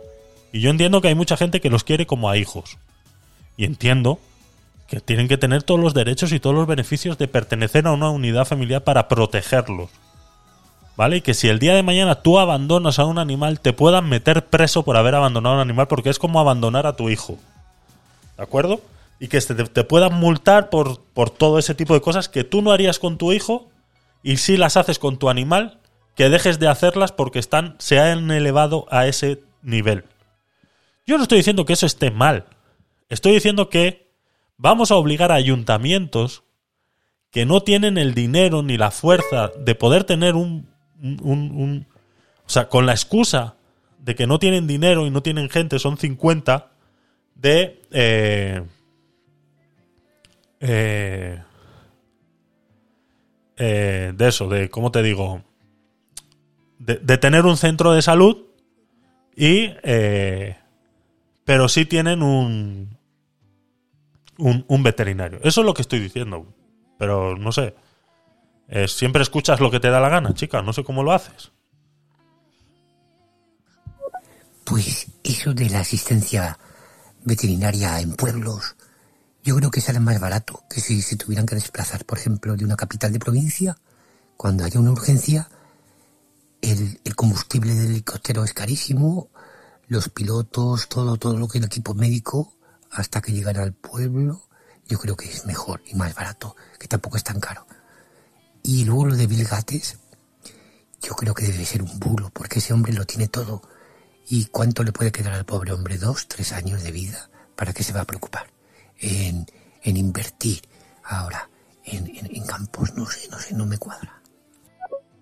Eh, estoy completamente de acuerdo. Se gasta mucho más, eh, como tú dices, con un helicóptero teniendo que movilizar una ambulancia de un pueblo a otro para atender a un animal, pero es lo mismo que se consume cada vez que esta señora se tiene que desplazar 30 kilómetros para ir a ver a un médico. Entonces no nos olvidemos que somos seres humanos y ellos son animales. Por mucho que los queramos como hijos y formen parte de la, una unidad familiar, no podemos empezar a, a- que ellos tengan más beneficios que nosotros. O sea, no, lo siento, lo siento, yo estoy de acuerdo de que hay que protegerlos y que no tiene que haber maltrato animal, pero primero estoy yo, cojones. O sea, eso es lo que estoy diciendo. Eso es lo que estoy diciendo. No podemos obligar a un ayuntamiento que no tiene el dinero para tener un centro de salud o un médico rural, no les podemos obligar ahora por una ley del bienestar animal a que tengan un veterinario 24 horas disponible. Cuando no hay un puto médico 24 horas disponible para esas pobres señoras y señores que viven en esos pueblos. O sea, es que ya basta ya de tanta demagogia. O sea, es que estamos vendiendo el- el- la, la vaca antes de criarla. O sea, es que no tiene ningún sentido. Que sí, que yo quiero mucho a los animales, que parece ser que no. Que sí, que los quiero mucho y los respeto. No tengo porque no me apetece. Pero cuando los he tenido son como hijos para mí. Pero de ahí a que mis derechos empiecen a ser menos porque se los estoy dando a los animales, o sea, chicos, de verdad que no, por ahí no voy a pasar, ¿eh? Lo siento mucho, por ahí no voy a pasar. O sea, si mañana yo tengo que cruzar un puente y por el puente solamente pueden pasar 120 kilos, yo al gato lo dejo del otro lado y no me lo llevo, porque ya yo peso 110. Entonces, ¿vale? O sea, no, lo siento, soy así. No, es que, joder, maltrato, bienestar, también tienen todos los derechos. Lo siento. A ver, Azula, voy, voy, voy. Pero no seáis inocentes. que la ley estará, lo que no estarán los medios, como en la mayoría de cosas. Ya, ya, claro que sí. que Esa sí. señora, igual que no ir al médico, tampoco va a tener su veterinario. Pero la ley está. El gato pesa 10 Eso va a ser así. El gato pesa 10 kilos. Eh, soy de letras. Soy de letras. O sea, pero más entendido, no seas cabrona. Más entendido muy bien. no, el gato no pesa 10 kilos. Y yo tampoco peso 110, peso 130. ¿Qué pasa? ¿Qué pasa? Como hace el choca. Puto gordo. ¿Qué pasa? Yo peso 130. De la misma manera que dicen que todo español tiene que tener una vivienda digna y un hogar, Así es. y no lo tenemos, pues de la misma manera, todos los animales tienen que tener derechos. Como ley está muy bonito, pero no voy a poner medios porque es una ley para que la gente aplauda y vote. Exactamente. Pero ya está, aquí empieza y acaba. Es una manera de comprar votos. Otra manera más de comprar votos. Bueno, y ahora que hablamos de los ayuntamientos, los ayuntamientos solo invierten para conseguir medidas para recaudar. Y luego de vez en cuando te ponen un parque para que te calles la boca. Ya. Pero el gran grosso es para hacer cosas para recaudar impuestos. Así es. Sí, sí, sí. Al fin y al cabo es eso. Y, como decimos, luego hablamos de los chiringuitos y demás, ¿no? Pues tú ten en cuenta que esto, pues quieras o no, le va a dar trabajo a un montón de veterinarios. Que eso, pues también es un voto, es un voto, ¿no? Eh, a ver, Eva, eh, no te enfades, Bill Gates. Estoy de reformas y sí, me he leído tu libro. Soy espíritu de contradicción, sí. Si supieras todo lo que hizo mi padre en el pueblo, bueno, incluso los quirófanos de unos de los hospitales donde vivo. ¿Ves? Pues eso es. Bill Gates no se va a morir nunca. No, ese es inmortal. Ahí tienes toda la razón. Eh, comedero automático para los gatos y para ti. sí, exacto. Comedero automático para mí es Caritas. Pero es lo que te digo, ¿no? Eh, a Caritas vas a pedir comida, te tendrán que dar una lata de atún para tu gato también, ¿no? Y, y la bolsa de arena para que cague y todo lo demás, ¿no? Tendrán que hacerlo. A ver, Atillo, que nos va a poner en... Oye, Javierito, A ver. y, y a mí, ¿tú crees que me atenderán? Pues- soy un animal. ¿Tú crees que ellos me atenderán como atienden a los perritos y a los gatitos y a los hurones? Y porque yo soy un cabrón animal de esos medio raros que está en peligro de extinción, ¿tú crees que a mí me atenderán? Puede ser, claro que sí. Aquí en España atendemos a todo el mundo. Aquí atendemos a todo el mundo. Tú te vienes un día de vacaciones con y te subes al avión con la pierna rota y aquí te la arreglamos. No pasa nada. Eso lo pagamos todos los españoles. Somos así de solidarios. Eso no pasa nada. Vente, vente y te, vamos, te, vamos, te hacemos nuevo. Te hacemos nuevo. Javier, que primero estoy yo, que no van a hacer nada, no van a hacer nada. Ponen la ley y ya está. Ya.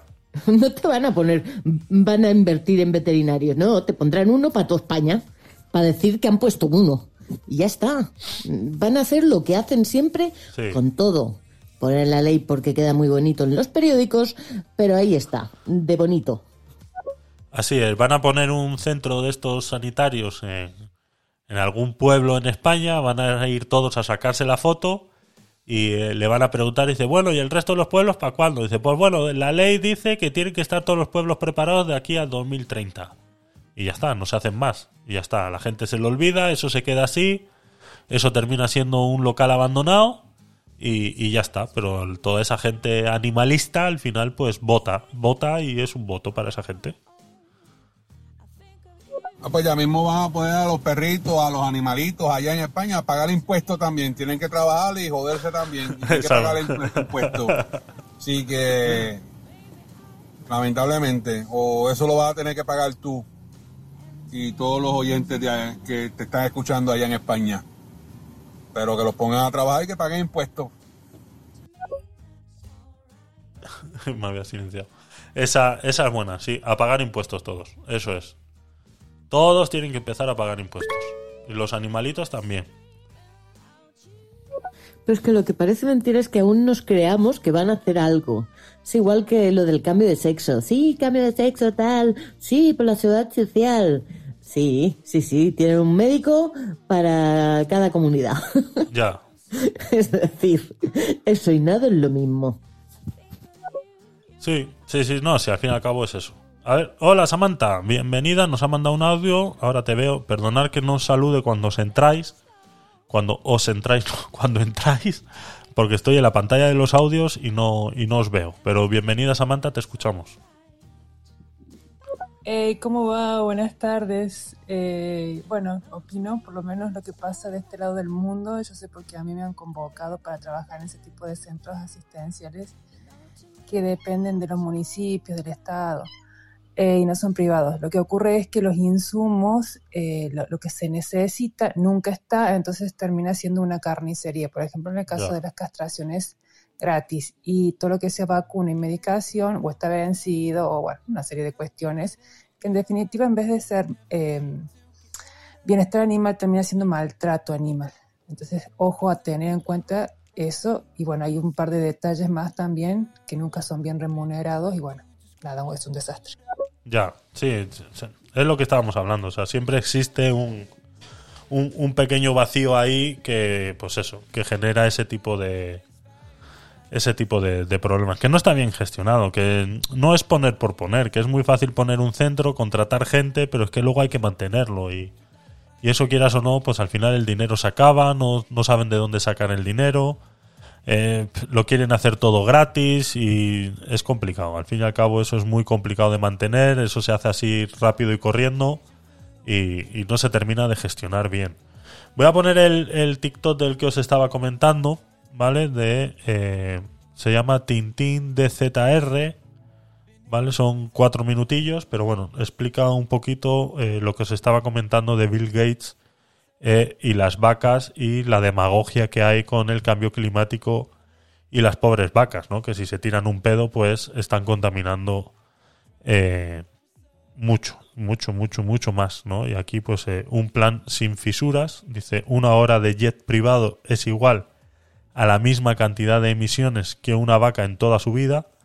Entonces, pues eso es. La demagogia del calentamiento climático explicado en cuatro minutos. la vaca que te cargues. Tú imagínate la película.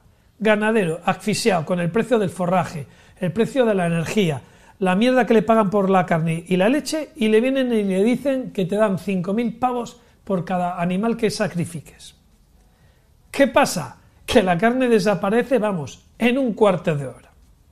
Un plan sin fisuras, porque nuestro amigo Tito Bill Gates, propietario de un montón de tierras, podría dar salida a su bazofia de carne de plástico. Eliminadas las vacas, eliminadas la carne. Y encima, esos 5.000 euros ni siquiera lo pagaría él. Al ser subvenciones y compensaciones, lo harían vía gubernamental, es decir, lo pagaríamos nosotros con nuestros impuestos. Un plan sin fisuras, como cuando los disidentes eh, chinos eran asesinados, eran ejecutados y la familia tenía que pagar la bala. Nosotros pagamos para que maten las vacas para luego poder pasar hambre. Pero lo más curioso de la desfachatez de esta medida no es la hambruna que produciría y que ya están anunciando, sino la justificación. La justificación es que no tiene, no tiene desperdicio. Calculan que se necesitarían como mínimo 10.000 vacas, y de 10.000 en 10.000, fijaros, ¿eh? de 10.000 en 10.000, porque cada 10.000 vacas eliminarías 45.000 45.000 toneladas de CO2. Vale. Esto nos da 4,5 toneladas de CO2 por vaca. Pues yo tengo una idea mucho mejor. ¿Qué os parece si en vez de dar 5.000 euros a cada ganadero por matar una vaca, le damos 5.000 euros por cada propietario de jet privado para llevarlo al desguace? ¿Sabéis cuánto contamina una hora de Falcon? ¿Sí? Lo mismo que una vaca. Sánchez gasta. Lo mismo Perdón, que una Es vaca. que para los que no estabais escuchando, ha puesto aquí un. Sánchez gasta en una hora de Falcon más. Lo mismo que una vaca. Ah, cojones. Puto. Sánchez gasta en una hora en Falcon más combustible que un español en todo el año. Es una noticia de Voz Populi eh, hablando de eso. Lo mismo que una vaca en toda su vida. En una sola hora de vuelo se contamina lo mismo que contamina una vaca a lo largo de toda su vida. Pero el problema es la carne. Qué cosa más curiosa. Exacto. No oigo a nadie que se prohíban los jets privados. Un jet privado contamina 10 veces más que un avión comercial, más que un avión de pasajeros. Los jets privados ¿Habéis contaminan leído 10 un veces titular más. en el que se limite las horas de vuelo de un jet privado? ¿Habéis visto un titular en el que se proponga pagar una subvención de 5.000 euros por achatarrar jets privados? Claro que no, porque en el momento que les perjudica a ellos, como la famosa élite que hablaba el coletas cada vez que se llenaba la boca hablando de la gente que ganaba un poquito más que, el mínimo interprofesional, pues éramos élite, ¿no? Entonces, en el momento que eh, todas estas normas le achacan a ellos, pues por supuesto que no, no interesa, no interesa hablar de ello, ¿no? Dice, Azulá dice, porque fabricar objetos con tecnología con obsolescencia no contamina, ¿verdad? Pero las vacas sí. Cambiarse de móvil cada año y que el lavavajillas tenga una vida de tres años, eso es súper sostenible. Es que es así, es, es la doble moral que existe en, en este tema de, de la contaminación, ¿no? Del cambio climático y todo eso, existe una doble moral muy, muy grande en respecto a eso, es lo que tú dices, ¿no? O sea, eh, tenemos a Bill Gates eh, comprando terrenos para plantar soja y como dice aquí eh, eh, Tintín, eh, y hacer carne de plástico, pero luego pues eh, Microsoft, eh, quieras o no, solamente con sus servidores, solamente con los servidores de Microsoft, esta, la, la cadena esta de servidores que tiene, que da gestión a empresas y demás, solamente el CO2 que generan el enfriamiento de todos los centros de datos de servidores de Microsoft o de Amazon, me da exactamente igual cualquiera de los dos, pero hablando de, de Bill Gates, vamos a hablar del de, de Microsoft, cualquiera de esos contamina cualquier inmensidad más que todas las vacas del mundo. O sea, los centros de datos de servidores, eh, el, mayor consumo de electricidad que tienen no es para poner a funcionar un servidor, es para mantenerlo frío. Todas esas, eh, eh, todos esos centros de datos tienen que estar todos entre 16 y 17 grados de temperatura.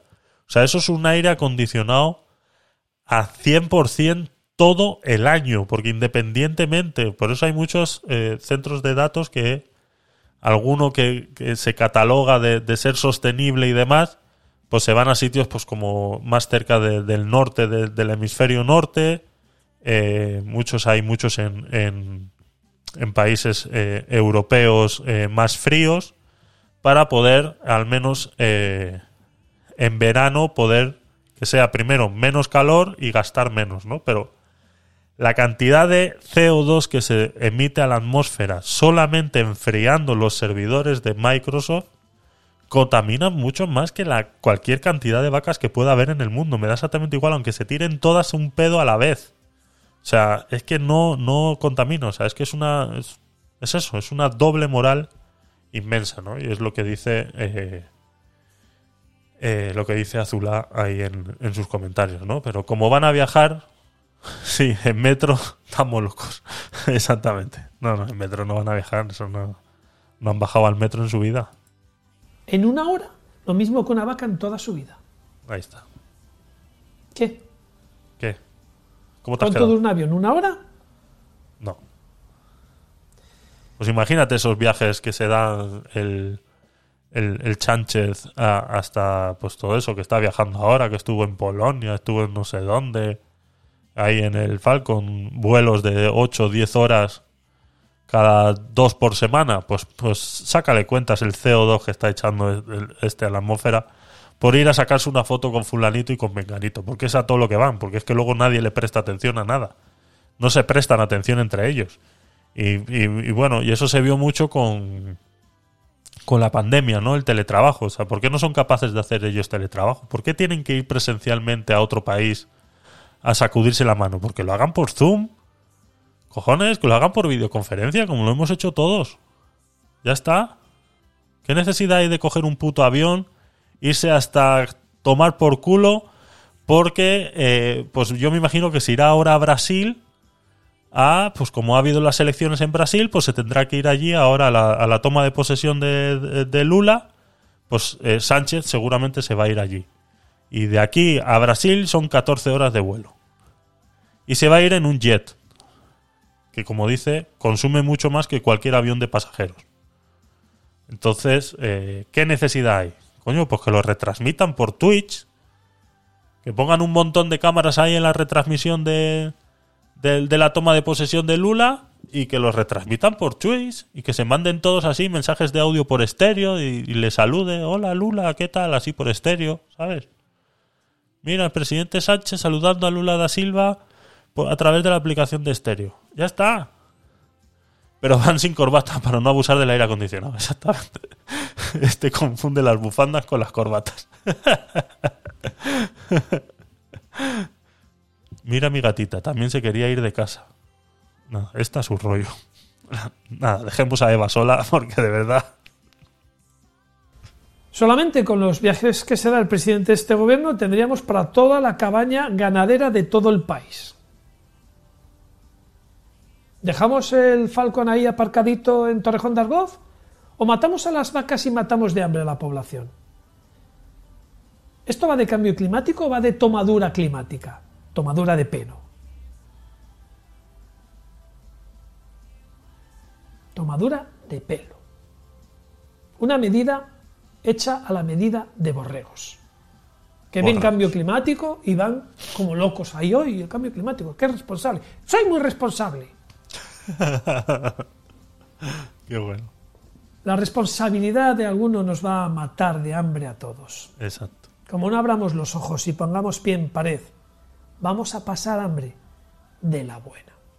Eso es. 5.000 euros por... Tomadura de pelo constante, como dice. Tomadura de pelo constante. Así es. Eh, como no pongamos freno a toda esta locura, nos vamos a morir de hambre de aquí a poco. Como decía Zula antes, una granja de grillos es lo que nos va a alimentar de aquí al futuro, seguro. Si os parece una tomadura de pelo, pues yo también os tomo el pelo. No, no, si, si nos sacas de contexto todo el rato. A ver, Samantha, te escuchamos. Bueno, ahora sí quiero ver a los veganos en contra de este movimiento, porque es una olímpica estupidez. Así como también quiero ver a las femibolches o feminazis Sí. realmente en contra de lo que es el maltrato a la mujer, sobre todo en países eh, donde sabemos que realmente maltratan a la mujer. No voy a entrar a nombrar nada, pero vamos, ahora quiero ver en serio el movimiento de esta gente, por favor. No se va a decir, no se va a decir. Se va a celebrar el mundial en un país donde las mujeres no tienen los mismos derechos que los hombres. Con eso ya te digo todo. Entonces hay una doble moral, por supuesto. O sea, es que eso es. eh, eh, donde hay dinero, es lo que está pasando. Y para muestra, pues eso, que se va a celebrar el mundial en un país donde las mujeres no tienen los mismos derechos que los hombres. Ya está. Y fuera de maltratos o fuera de lo que quiera. Simplemente no tienen los mismos derechos que los hombres. Entonces, eh, pues ya está. Mm, ese es el tema. Samantha, el mundo está gobernado por nosotros, dice Eva en Twitch. Doctor Poyarzábal. Y, y las feminazis, pues sí, no van a salir. No van a salir. Ahí siempre le echan la culpa a las vacas. Ha dicho que los pedos de las vacas pesan. Y eso es mentira. Que están hechos de metano. Y tienen dos átomos de. Y es más ligero que el aire, por lo, por lo tanto no pesan. Y mucho menos contaminan. Porque le echan la culpa a las vacas. hay unas hay unos estudios eh, de cambio climático en el cuales hay varios eh, no sé si era Polonia Polonia me suena haber leído de Polonia donde hay unas granjas de ganado que eh, tienen a las vacas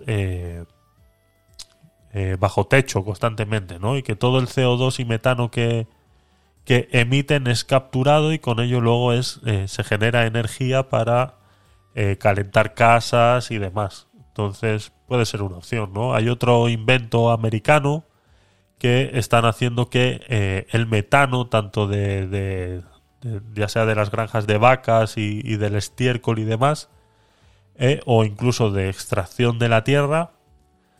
Porque ¿cuál es el problema de cuando se extrae este tipo de gases de la tierra? El problema que tenemos es que cuando tú extraes gas natural, por ejemplo, este va acompañado muchas veces de metano. Entonces este metano luego pues, es eh, disipado a la atmósfera directamente por la liberación eh, directa del gas que estamos haciendo. Entonces eh, hay, unas, hay unos estudios en Estados Unidos que están haciendo de estas plantas de gasificación y de extracción de gas de la tierra a través del fracking, que allí sí está permitido, cosa que aquí prohibimos hace unos años porque somos así. Entonces, paréntesis, paréntesis, eh, nos vemos ahora con un problema de gas que no tenemos de, cómo no tenemos cómo obtenerlo. Eh, lo hubiéramos tenido si hubiéramos permitido el fracking en su día. A día de hoy eh, tenemos varias bolsas de gas en, España que pudiéramos haber explotado a través de ese método, pero no lo hicimos por ser muy responsables con el medio ambiente y ahora nos vemos con un problema de gas, pero sí se lo compramos a Estados Unidos que sí, lo, utiliza el fracking para extraer el gas, ¿no? Nuevamente, pues una demuestra de que eh, no se piensan bien las cosas en el momento eh, oportuno y nos dejamos guiar muchas veces por eh, las creencias de unos cuantos que nos ponen en peligro a todos los demás. Y, y ya no sé qué estaba diciendo. Entonces el tema, no sé, ya no sé qué estaba diciendo. Eh, lo de los pedos, eso. Eh, entonces, en Estados Unidos hay un estudio en el que están, eh, a la vez que extraen el gas con el, con el fracking, como se libera metano, pues han hecho una máquina, un proceso químico biológico en el cual ese metano puede ser inyectado en piedras calizas y esa piedra caliza absorbe ese metano por, por fuerza de, presión, ¿no? Eh, se, se, se, impulsa a presión el metano dentro de esta piedra caliza que es muy porosa y eh, la presión con, con, el metano y la piedra pues hace un, una reacción química y se solidifica dentro de la piedra. Entonces están siendo capaces de crear otro tipo de combustible sólido a través del, del metano que se extrae cuando se hace fracking para extraer gas natural de, la tierra, ¿no? No sé, ¿no habéis visto nunca una serie que había en los 90 que se llamaba Sin Ministro? Esa serie refleja exactamente lo que es la política. Sí, no la he visto, no la he visto, pero eh, estoy buscando el metano sólido, a ver si si encuentro algo que eh, de lo que os estoy contando porque a veces puede sonar eh, extraño puede sonar extraño. Es que no ahora mismo os lo traeré otro día para que veáis el proceso en el cual eh, porque este canal también es un poquito de divulgación científica de acuerdo vamos a ponernos ese, ese hashtag ahí divulgación científica Está bien, está bien. Y la serie esa que me dices no la he visto, no la he visto, la verdad. Luego la buscaré y la. y le echaré un vistazo. Pero sí, eh, luego hay otra película que se llama eh, La idiosincrasia, que también es muy, muy, muy basada en, todo este tipo de políticas absurdas. Que incluso en la que eh, se puso muy de moda otra vez, porque es muy vieja la película pero se puso muy de moda otra vez cuando llegó Donald Trump a ser presidente de Estados Unidos, ¿no? Que se, porque en esta película de idiosincrasia eh, termina siendo eh, presidente de los Estados Unidos un luchador de la WWF, ¿no? Entonces, eh, es así. es obvio que están midiendo qué tan qué tan idio tan estamos. No te he entendido, Samantha, lo siento. Lo siento, Samantha, no lo he entendido. Bueno, a todos los que estáis en Twitch y a todos los que estáis en estéreo, si no me seguís, seguirme en Twitch, porque dentro de...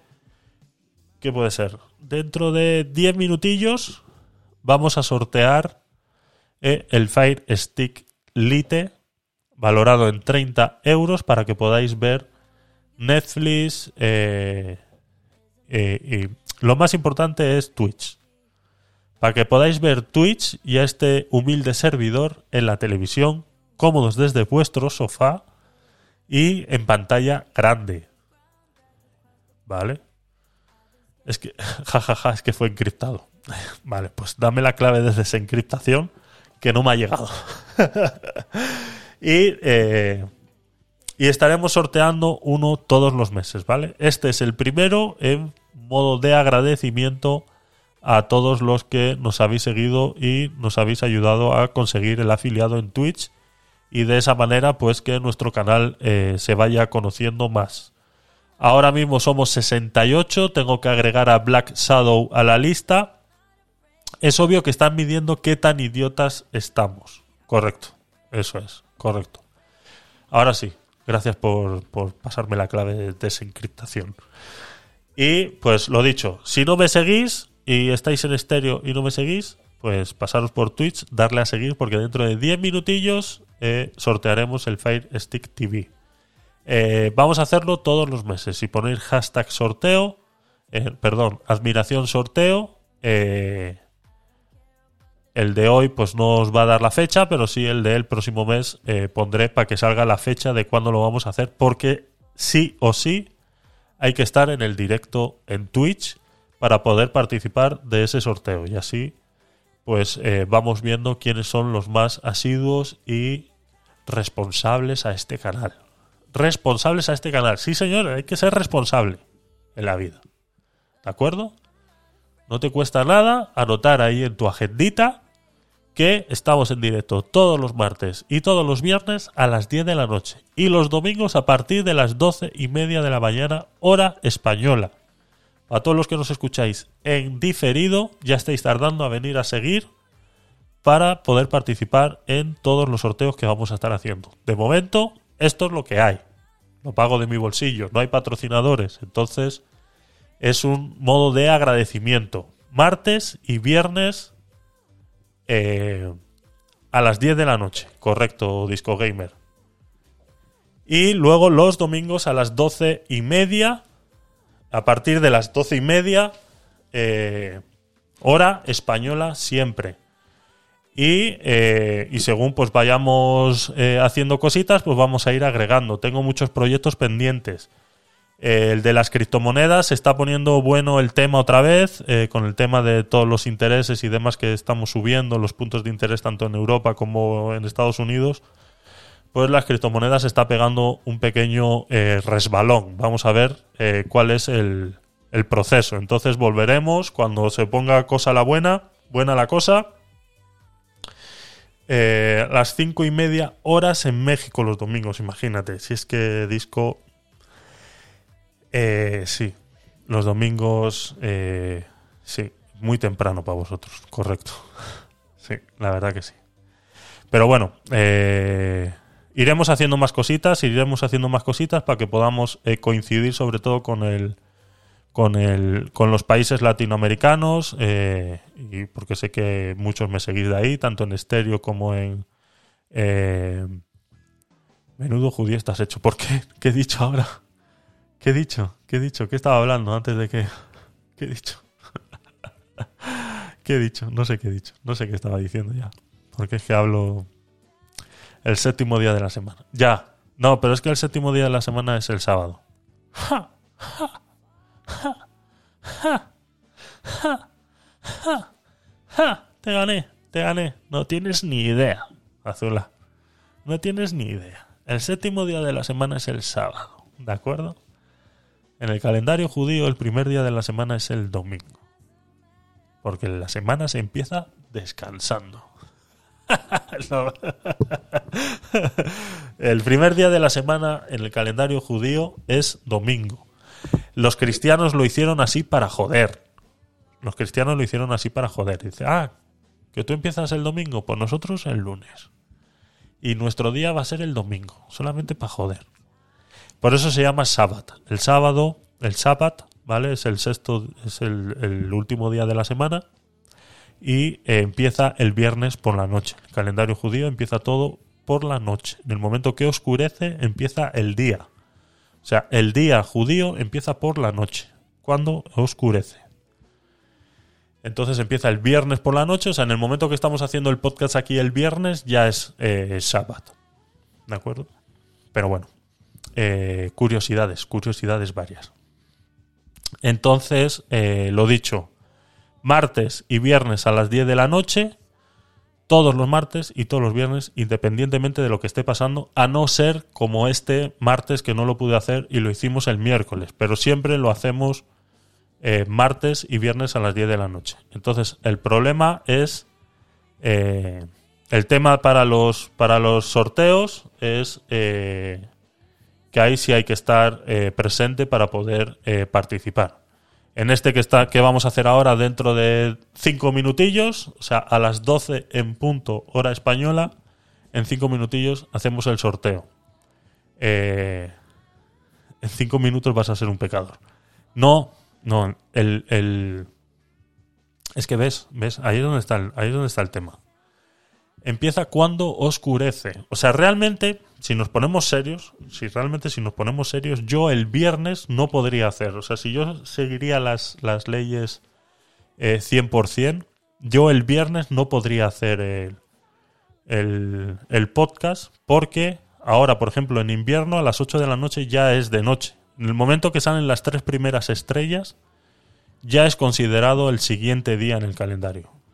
¿De acuerdo? O sea, en el momento que sale la osa mayor, la menor y la de la, de la constelación de Orión, sí, esos son ortodoxas, correcto. Yo es que pertenezco a la rama reformista. Entonces, en el momento que salen esas tres estrellas, que en el momento que tú miras al cielo y salen esas tres estrellas, eh, ya es el, siguiente día, ¿no? Entonces, el viernes lo podríamos decir que a las ocho y media de la noche ya sería eh, ya sería sábado, ¿no? Entonces, eh, yo no, si seguiría la rama ortodoxa o ultraortodoxa, eh, no podría hacer el directo porque incluso en las ramas ultraortodoxas no se puede encender nada de electricidad. En las ramas ultraortodoxas no se puede encender nada de electricidad. Las ortodoxas son más eh, benevolentes con ese tema, pero aún así no pueden utilizar el interruptor, sino que tienen eh, automatizada la luz en su casa para que esos días se encienda y se apague sola y no tener que hacer la acción de encender, porque es lo que está prohibido.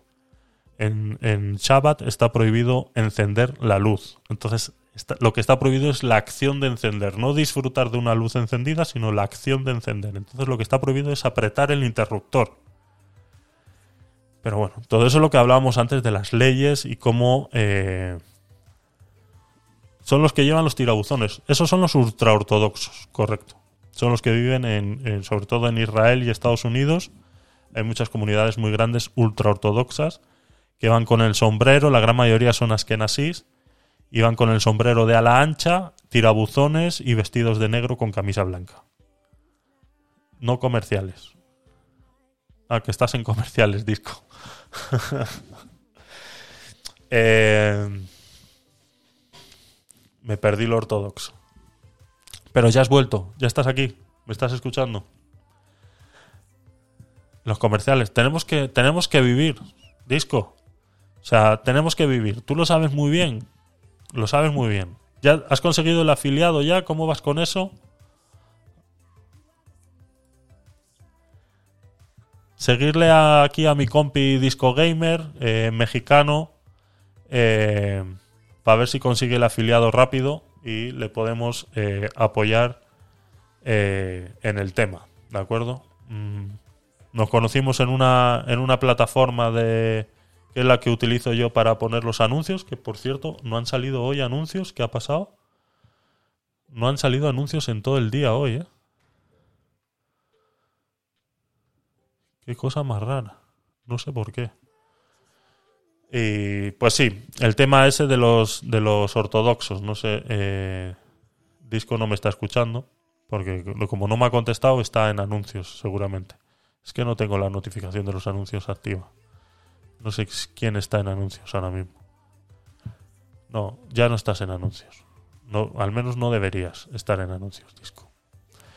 Pero vale. Eh, el tema, el tema es eh, es ese, lo del Shabbat, eso es. Entonces, eh, ahí empezaría el viernes a las 8 de la noche ya empezaría el Shabbat. Entonces, eh, si yo seguiría esa rama eh, eh, 100%, pues no podría hacer el no podría hacer el directo, ¿no? Y como te digo, los ortodoxos y ultraortodoxos llegan al punto en el que no encienden ni la luz.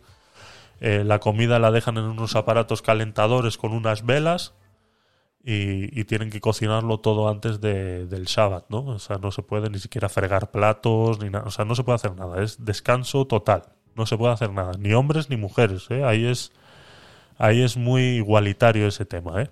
O sea, ahí se protege ese ahí sí hay igualdad de verdad.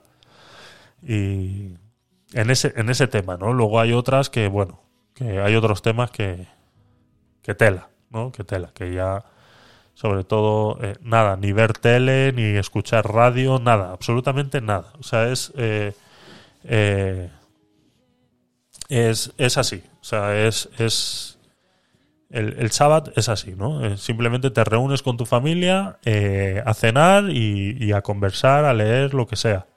Y luego, pues irse, ni pensar. Bueno, lo que no se puede es hablar ni de política ni de problemas sociales. O sea, tiene que ser todo alegría y, y demás. Entonces, toda conversación que te pueda traer una discusión o te pueda derivar en, en que a alguien no le guste lo que estás diciendo, no se puede hacer. Entonces, se tiene que hablar solamente de cosas buenas. No está mal, sí, a ver. Eh, eso se puede poner en práctica en cualquier familia. Día en familia, correcto.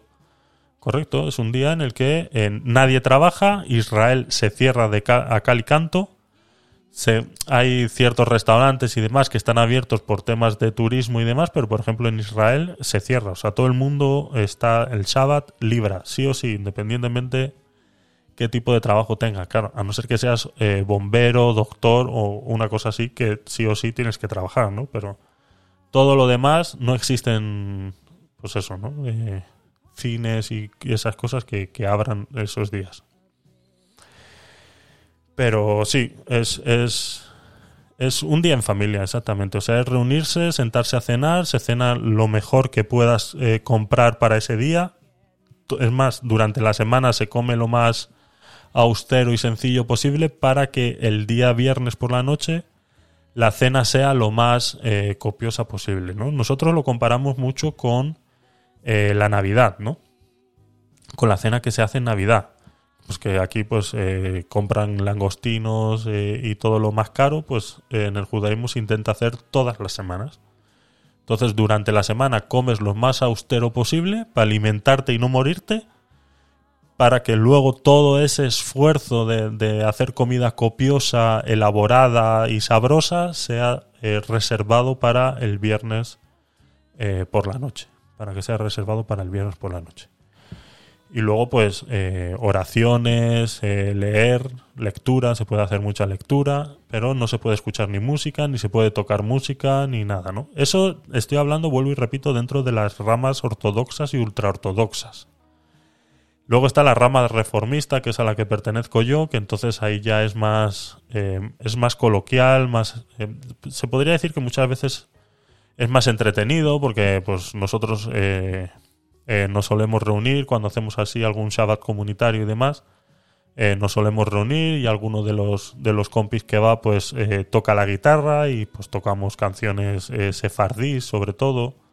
Y la verdad que se hace entretenido no y ahí pues eh, siempre con mucha gente dentro de la comunidad eh, pues te reúnes no ya no solamente con porque incluso en, la- en la ortodoxa ultra ortodoxa no pueden salir de casa no en Shabbat no entonces nosotros lo que hacemos es el viernes por, por la tarde cuando, cuando solemos hacerlo y demás. Ahora la verdad que estamos yendo muy poco a la comunidad. Pero bueno, por, por temas de, gestión y, y demás no estamos yendo. Pero cuando, cuando vas, pues el viernes, pues haces tus oraciones del viernes y todo eso allí, cenas con la gente de allí, con, pues, con todas las familias, con todos los niños, te juntas un montón de gente, todos eh, pertenecientes a la comunidad y luego pues ya te vuelves a tu casa ya cenado y todo, ¿no? Y todos llevamos un poco de comida, eh, bebidas y, y es al fin y al cabo pues es eso, es una reunión familiar con muchas familias y cada uno pues lleva un plato, tenemos un grupo de WhatsApp y, y- y nos organizamos, dice pues hoy yo voy a llevar esto, mañana esto, está, está bien, está chulo, sí, como tú dices, eso es. Está chulo. Entonces vas allí y hablas pues con todo el mundo. Con, al fin y al cabo son gente que, pues eso, es como un club de ajedrez y, y quedáis un día a la semana en el club de ajedrez pues para hacer una comida. Pues eso es lo mismo. Entonces cada uno lleva comida y luego pues se comparte, se pone así estilo buffet y ya está. Y nos ponemos de acuerdo en un grupo de WhatsApp y pues te juntas 7, 8, 10 familias ese día y comes. Y eso pues se hace todos los viernes. Lo que pasa que bueno, eh, yo no ahora mismo no estoy yendo. Así se refuerza la comunidad, correcto. Yo ahora mismo no estoy yendo por problemas de, gestión y, y demás, pero problemas sociopolíticos, que también los hay. Y, y por eso ahora mismo no estoy no estoy yendo, pero sí, es así, es, es bonito, la verdad que es bonito. Y luego, pues cada uno en su casa, si no tiene la oportunidad de ir a una comunidad porque le queda lejos y demás, pues luego cada uno en su casa, eh, pues, pues hace esto que estamos comentando, ¿no? Lo del sábado. Pero sí, así es. Pero bueno, haremos un día, si queréis, un preguntas y respuestas, si estáis interesados en este tema. Y os puedo enseñar libros, os puedo enseñar eh, temas de- del hebreo, características. Si os interesa este tema, pues bueno, me lo comentáis. Y si queréis hacemos un día un especial de preguntas y respuestas y lo que, y lo que os digo, os enseño, os enseño cositas. Tengo, para los que estáis ahora en Twitch, eh, dame un segundo. Os voy a enseñar algo que, que- que os puede que os puede gustar. Un segundo, ¿eh?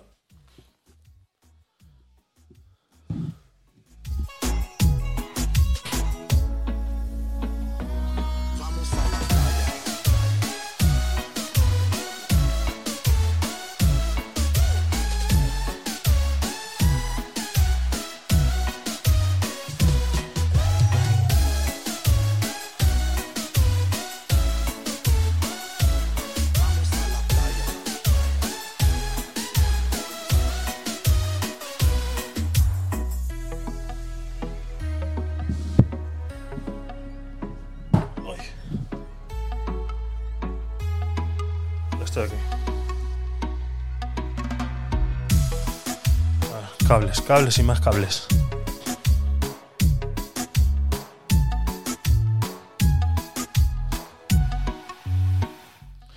Mira, por ejemplo, esto que tengo aquí son los. ¿Vale? Esto es lo que se pone en, en la, en la cabeza y tengo varios. Estos los he hecho yo directamente. Esto yo tengo mi máquina de coser y todo lo demás. Vale, eh, Disco. Que, aproveche, tío. Dime eh, ¿qué, te falta para conseguir el, el- el afiliado.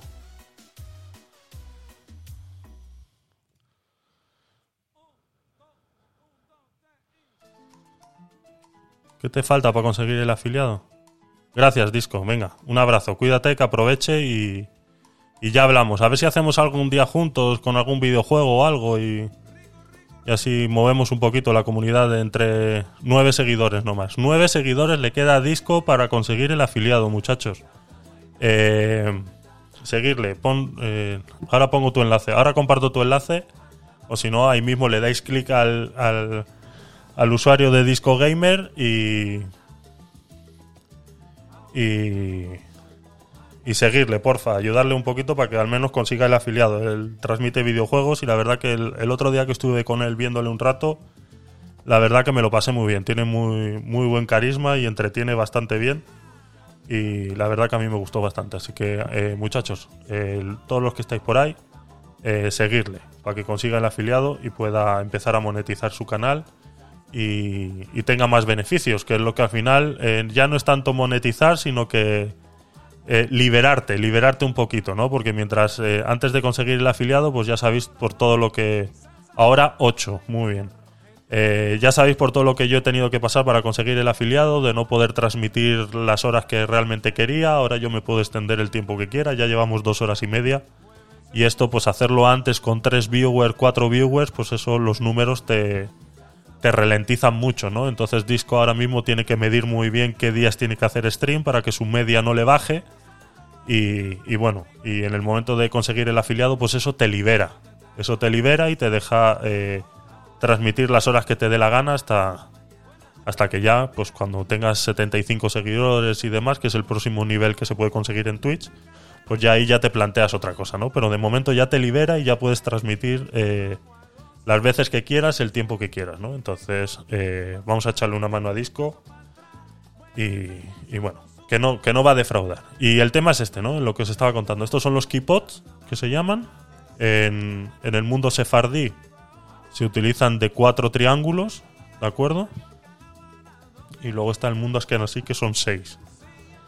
Pero este, por ejemplo, también lo he hecho yo. Este es negro con unas eh, perlitas aquí negras y estos son míos todos. Estos son los que yo uso para ir a la comunidad o alguna vez que... Muy bien, disco. Venga, un abrazo. Cuídate, chico.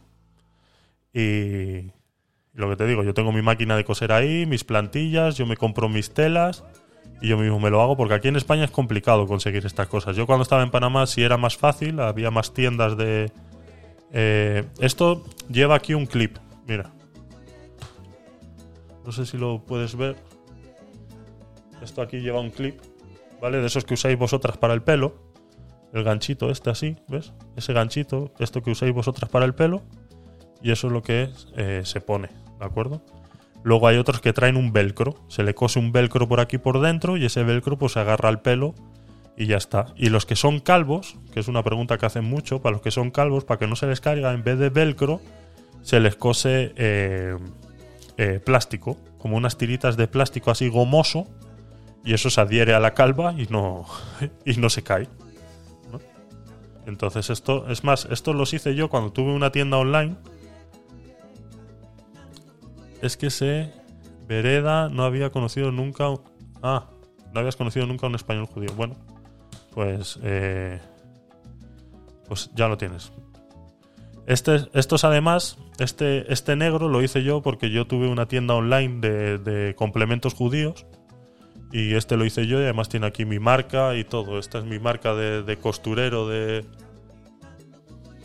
Porque ese es mi nombre judío, es ese. ¿Vale? Selomo. Y el apellido es el de, mi mujer. ¿Vale? Entonces. eh, tenía, ti- tiene mi marca. Este casualmente tiene mi marca. Y luego estos, estos ya son. Este también lo he hecho yo. Este es más normativo.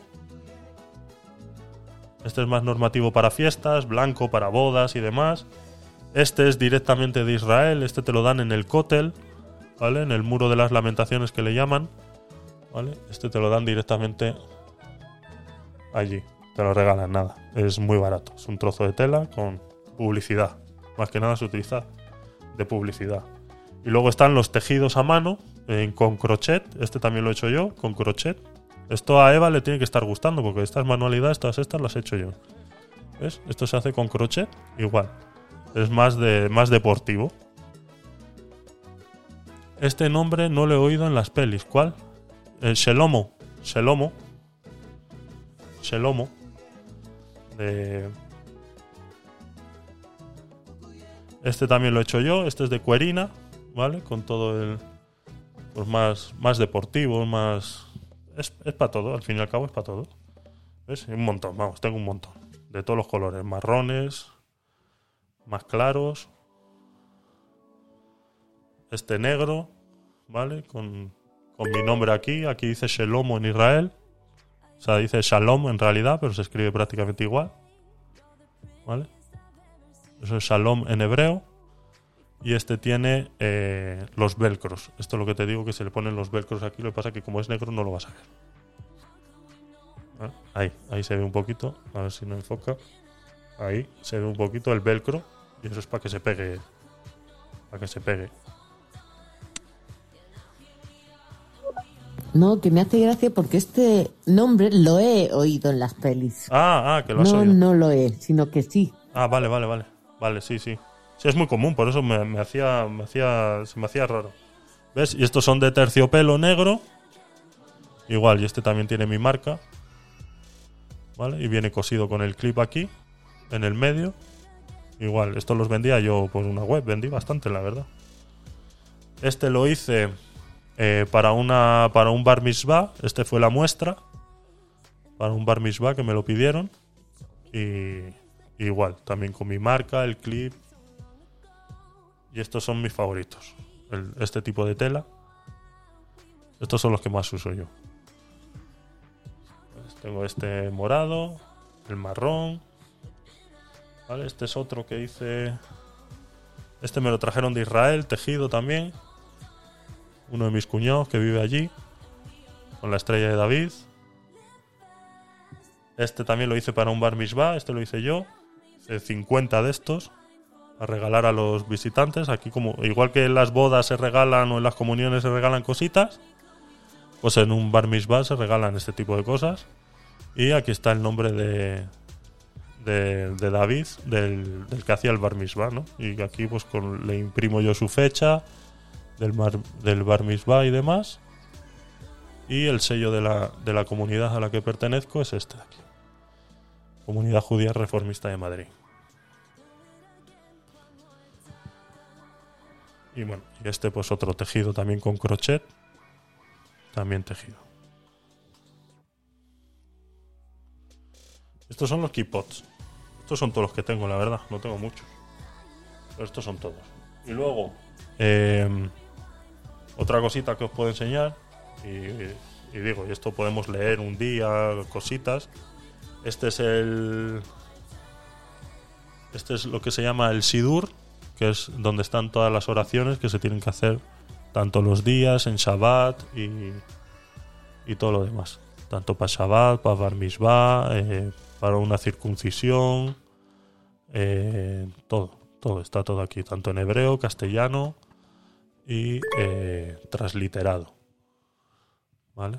El transliterado es esta columna que está aquí, que es eh, la pronunciación de cómo se debería leer. Mira, te voy a contar. A ver, Yo sí hice la comunión. A mí me bautizaron con nueve años, es decir, yo soy, yo recuerdo mi bautizo, tardía, tardía. em, pero la hice la comunión. Pero en catequesis no nos enseñaron una puta mierda porque porque teníamos dos prendas en la catequesis que no dejaban enseñar nada. Total que no, no, aquello no aprendimos una mierda. Y ya de mayor mm, vi que habían audiolibros de la Biblia. Sí, Y pues escuché todo el Antiguo Testamento. muy bien. Y me hizo, la verdad es que, que me hizo mucha gracia. Me, lo- l- así como la gente que ha ido a colegios cristianos odia la religión, a mí me pareció muy, me moló un montón, básicamente por, por descubrir. Claro. Y estuve hablando con ese chico que es de estéreo. Viene de, de esto del judaísmo. Y, y- y la verdad es que me, me encantaba, pues eso, que me, expli- que me expliquen cosas y, y aprender y saber más cosas de, de todo este mundo que, bueno, para mí es conocimiento y no sé, siempre me gusta saber sobre culturas. Sí, si lo ves desde ese punto de vista, o sea, yo lo que tengo muy claro es que hay que dejar de ser, eh, no hay que ser fanático en este, en este tipo de cosas, ¿no? Y a mí me gusta, me gusta eh, leer, me gusta informarme y sobre todo verlo siempre desde un punto de aprendizaje y no de, de centrarte en el, en el fanatismo, ¿no? Pero sí, está bien. No vemos nada, Javier. Eh, es que estamos en estéreo y aquí no hay imágenes. Ya, pues, eh, eh, pues, pues es que más ciego que el que no quiere ver, eh, lo sé, Nickelodeon, lo siento. Lo siento, son eh, los Kipot. Eh, he enseñado eh, los Kipot, luego si quieres lo ves en, en, diferido cuando tengas acceso a, a poder verlo. Lo siento, de verdad que intento que todo mi contenido esté habilitado para las dos redes, pero a veces me veo obligado me veo obligado a hacer eso ¿no? y aquí tengo ahora mismo pues lo que os digo el, el, el Sidur vale por ejemplo pues eh, el proceso este por ejemplo mira aquí tengo señalizado de la última vez que lo usé para un para un Shabbat y, cómo es el proceso no de antes de encender las velas se recita la bendición siguiente y luego pues eh, eh, después de encender las candelas se eh, dice la siguiente oración. Y entonces, Guay, claro, descubrí cosas que no tenía ni idea, como que eh, la reencarnación provee de, provee- por- proviene del el concepto de reencarnación que está en los budistas. Él dijo que provenía de, de, de esto, de la religión judía, que es la Correcto. primera que habló de la reencarnación Correcto. que tú tienes que seguir unas cuantas reencarnaciones antes de, de- de tu final. Y, y me acuerdo cuando mm, me hablaba de no sé cuántas almas que hay. Los decía, los animales tienen esta alma, pero la otra no la tienen. No tienen alma porque tienen, no sé, decía palabras que claro, no te puedo reproducir porque no, no. Pero es que, y yo le hablaba, le decía más o menos, sí, porque me acuerdo que hay una historia de uno que iba con su hermana allí a, Egipto, hizo esa, esa historia, y el tío sa- los nombres exactos de la, de la historia que le estaba contando. Sí. ¿Y por qué esto? Y por- La verdad es que me lo pasé muy bien, ¿sabes? Intercambiando ese conocimiento. Sí, en el judaísmo es la primera entidad eh, religiosa como tal donde en las escrituras aparece eh, mencionado las reencarnaciones, ¿no? Esto de las reencarnaciones es una rama del judaísmo en el cual se le llama cábala y que eh, lo analiza muy muy bien, ¿no? Si te estudias un poquito de cábala o buscas un poquito de cábala en, en la en internet, verás que hablan mucho de eh, el árbol de la sabiduría, de las sefirot y todo esto eh, más la parte más mística, la cábala es la parte más mística del judaísmo, ¿no? Y dentro de ese misticismo está la explicación de las armas y que son no sé si son 600.000 eh, algo así, algo así creo que no, no me hagas mucho caso en el número, pero sí, existe una cantidad limitada de almas y, eh, y que pertenecían todas a, a que estaban todas dentro de, un- de una vasija, un contenedor cerámico, y en el momento de la creación de- del universo Dios las liberó y ahí fue que eh, ese fue en el momento en el que en el Antiguo Testamento dice que Dios le insufló vida al, al hombre, se refiere a eso, ¿no? A que se liberaron esas almas y eh, eh, se, pues eso, ¿no? Se, se- se dio la vida al hombre, ¿no? Y entonces esa es la parte más mística, ¿no? La Cábala viene a explicar todo ese proceso que está en el Antiguo Testamento, pues como te acabo de decir, ¿no? Eso cuando el Antiguo Testamento dice se le insufló vida al hombre, es, es- es- la Cábala lo interpreta de esa manera, ¿no? Son interpretaciones del Antiguo Testamento que son, son chulas, son están muy bien pensadas, muy bien rebuscadas la gran mayoría de, era- de ellas y la verdad que es, es, es chulo leer ese tipo de cosas y, y demás. Pero cábala son los líbricos esos de, de pasatiempos, ¿no? De crucigramas y sopas de letras. de, de sudokus. Mira, el- lo que te he dicho antes de que... mm, Porque yo le pregunté, digo, ¿cómo puede ser?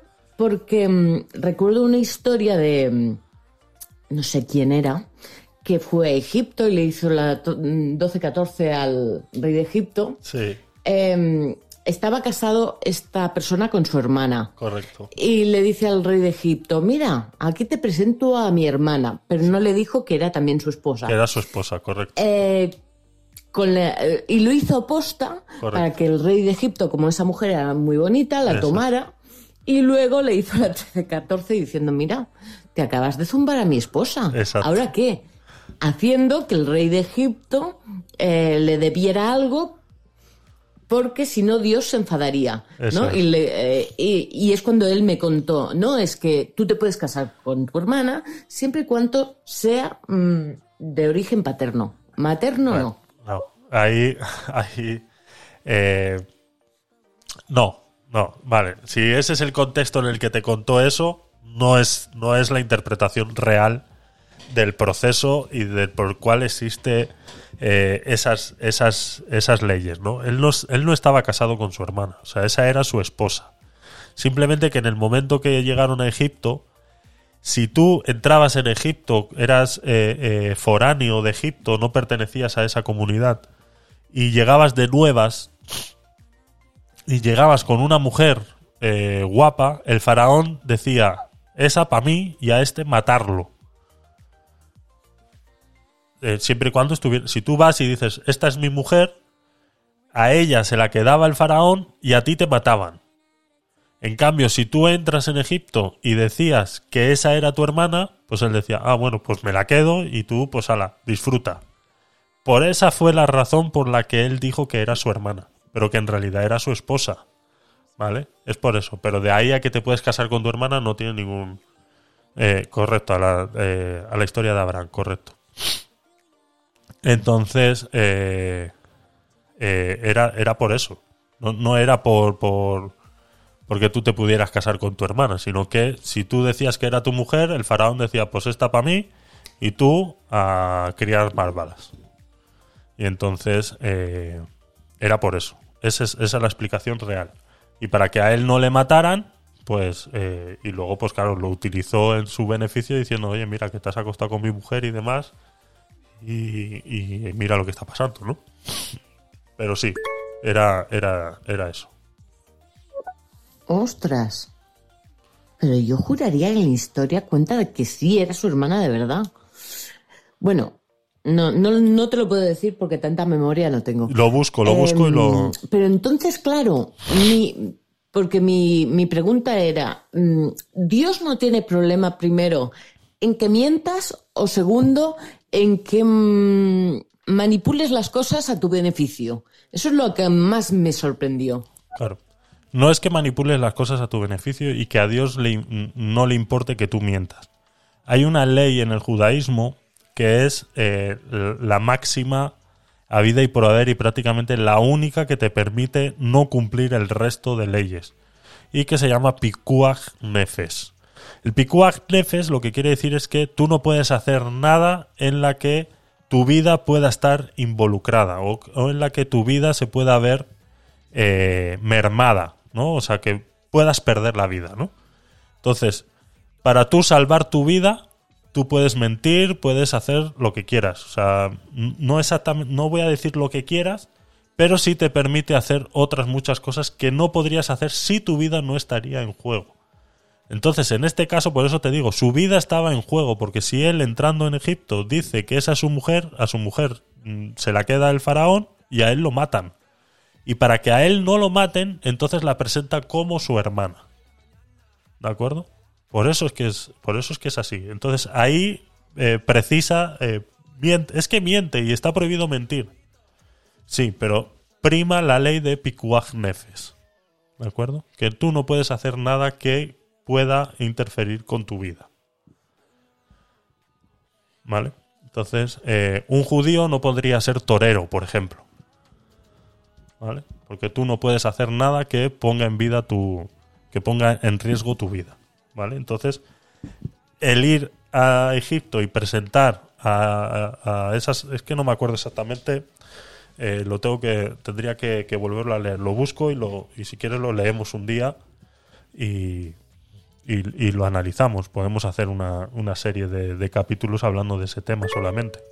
Tengo muchos libros ahí eh, donde te explica la, la idea directa de los rabinos y cómo ellos explican directamente todos esos pasajes. eh, cómo los... Y hay muchas cosas que me, me parecían interesantes. Por ejemplo, eh, no sé si era Abraham eh, que tuvo que trabajar para su suegro y, y al final Dios le, le da el beneficio de. porque su suegro era un listo. Le dice. em, ¿Cómo era? Bueno, me quedaré yo las cabras tal, y entonces nacían cabras de tal manera. No, no, pero ahora las cabras que te vas a quedar son de tal manera. Y Dios lo favorecía. Estas cosas me parecían muy, muy chulas. Y también el. que era? Em, las normas que les ponían como de sanidad, de si tu casa tiene esas manchas, eh, va a tener que tener una cuarentena. Si tiene esas manchas y después de la cuarentena no se quita, la casa se, se desecha. Estaba muy interesante. Sí, Uno que quería una mujer, que, que se enamore de una mujer, y le dice, sí, sí, si trabajas no sé cuántos años conmigo, yo te doy a mi hija. Eso es. Y va y le da a la hija fea. No, pero yo quiero a la otra, pues trabaja cinco años más conmigo. Eso vale, es. vale. Y luego le hacía todos los tejemenejes, pero Dios la ayudaba. Eso es. Sí, la historia de, de Jacob con, con Lea y con, con, Re- con Rachel y con Lea. Correcto. Eh, ¿Realmente mintió Abraham acerca de que Sara era su hermana? Eso está en el Génesis 20, 2, 4 y 11. Dice, a menudo se nos dice que Abraham y Sara le mintieron al faraón acerca de ser hermano y hermana. En el Génesis 20, 2, 4, Abraham dijo que Sara, de Sara su esposa, ella es mi hermana. Ahora bien, Abimelech no se había acercado a ella y dijo, Señor, tú matarás a una nación aunque sin culpa. No me dijo él mismo, es mi hermana, y ella misma dijo, es mi hermano. O sea que realmente fue ella la que dijo que este es mi hermano. Fue una mentira porque fue una transgiversación de su relación. Eran marido y mujer. Al decir que su esposa era su hermana, Abraham estaba ocultando deliberadamente el hecho de que a pesar de esta realidad ella también era su esposa. Abraham lo hizo con miedo, pensando en salvar su vida en caso de que el rey se la llevara consigo. Pero al transgiversar su relación real con ella, básicamente dijo que su esposa no era su esposa y que era libre de tomarla, por lo que el rey la tomó. Esto sucedió en dos ocasiones distintas. Entonces el faraón llamó a Abraham y le dijo, ¿qué es esto que me has hecho? ¿Por qué no me dijiste que era tu esposa? Eh, el faraón obviamente no estaba contento con esta transgiversación de Abraham y, eh, y Abraham dijo que de Sara su mujer, mi hermana, ajá, pero Dios vino a Abimelech en un sueño de noche y le dijo, he aquí tú eres hombre muerto por la mujer que tomaste, porque ella es la esposa de un hombre. ¿Vale? Más o menos. Lo que estaba contando yo eh, es eso. Pero, pero en el tiempo de Abraham no estaba la ley. Sí, ahí también tienes razón, Samantha. Ahí también tienes razón. Los diez mandamientos no se habían dado todavía en ese momento. Ahí tienes la razón. Correcto. Pero también era su hermana. No es su hermana. No era su hermana, era su esposa. Era su esposa. No era su hermana. Pero bueno, eh, lo dicho. eh, hablaremos de estas cositas eh, porque tenemos que ir cortando ya. Yo lastimosamente tengo que trabajar mañana, entonces ya llevamos dos horas y media, son las doce y media. Voy a hacer el sorteo, simplemente os enseño a los que estáis ahí en... A ver, Azula, ¿te escuchamos? Claro, es que cuando el faraón le dice, pero si tú no me has dicho, tú me has dicho que era tu hermana. No, no he mentido porque mi hermana es. Y es cuando el chico ese me dijo, no, no, es que si es hermana de parte de padre, no pasa nada. Si es de parte de madre, no se puede. No, no, no, esa, esa... Eso no está bien, no está bien interpretado, no está bien interpretado. No era su hermana. Eh, puede ser que en algún en alguna traducción o algo se haya llegado a entender eso. Eso pasa mucho en las traducciones de cuando se traduce la Biblia del hebreo, del, del griego. Eso suele pasar mucho en las religiones cristianas o pseudo-cristianas como testigos de Jehová y demás, que cuando analizan el Antiguo Testamento están leyendo una Biblia que fue traducida del griego. Suele pasar mucho eh, que se habla de hermano en la Biblia, pero no están hablando de hermano de consanguinidad, sino de hermano de eh, tributo o eh, eh, de pertenecer a una tribu o a una parte de la sociedad. Así como los evangelistas se dicen hermanos unos a otros, no quiere decir que todos sean familias, sino que pertenecen a una consanguinidad. Entonces, esa traducción dentro de la Biblia del Antiguo Testamento, como le llaman los cristianos, que eh, en hebreo, en el judaísmo es la Torá, ¿de acuerdo? Los cinco primeros libros de la Biblia se llama la Torá y, eh, y el resto, pues, eh, la Biblia, el conjunto, ¿no? Eh, en las traducciones se comete mucho ese error, ¿no? Por eso yo tengo libros ahí realmente traducidos del hebreo, donde ese tipo de traducciones no suceden. Entonces, es, es, es interesante. Es interesante y, y algún día hacemos un, un especial sobre esto y, y podemos ir haciendo pequeños capítulos pequeñitos hablando de, de- ciertos pasajes o alguna cosa así, si, si os interesa y lo queréis hacer, pues yo no tengo ningún problema, vamos. Llevo muchos años eh, practicando esto, entonces... eh, y bueno, y más que nada que me respaldan todos los libros que tengo ahí que puedo compartir con vosotros. Entonces, luego tengo este otro que os quería enseñar, que os he traído aquí, de todos los que tengo ahí en la biblioteca. eh, recopilación de leyes prácticas sobre la tradición sefardí. La tradición sefardí es la tradición judía que se gestionó aquí en España, ¿vale? Lo que era Sefarat antes de la expulsión de los judíos y demás. Y aquí pues están todas las leyes que a día de hoy se pueden poner en práctica, ya que eh, hay muchas de las 613 leyes que no se pueden poner en práctica porque muchas de ellas se celebran o ya sea en el mismo territorio de Israel o dentro de un templo que no existe ahora mismo, ¿no? Entonces, aquí estarían todas las leyes prácticas eh, que hay que seguir para cualquier cosa. Hay un índice aquí y pues de este tiro yo a veces pues cuando hay que hay que hacer algo y intentar seguir eh, lo mejor posible y, y entonces está todo aquí traducido al castellano y este es de, normativa de normativa se podría decir. Así que eh, lo dicho chicos hacemos el sorteo vale 68 seguidores. Voy a copiar el nick de Black Shadow. A ver si lo puedo copiar. Copiar. Vale vamos a ver si no me peta el ordenador porque voy a, abrir un ex de la hora. Este lo cierro, déjame cerrar cosas porque es que de verdad... A ver si me hacéis millonario de una vez. Eh, Madame me ha enviado un nuevo mensaje. ¿Quién era Rachel? Rachel era hija de eh, un pastor. Tenía dos hijas, Rachel y Lea. Y estas se casaron con Jacob, las dos. Eh, Jacob trabajó para este señor, que no me acuerdo cómo se llama ahora mismo, porque me pilláis muy fuera de juego, ¿de acuerdo? Pero eh, os lo digo más o menos eh, lo, que, lo que tengo ahora mismo en mente. Este pastor tenía dos hijas y Jacob se fue a trabajar con este pastor. Lo estaba comentando Azulá hace un momentito. Y le dijo, yo voy a trabajar para ti 10 años para poder casarme con Rachel. ¿no? Rachel resulta que era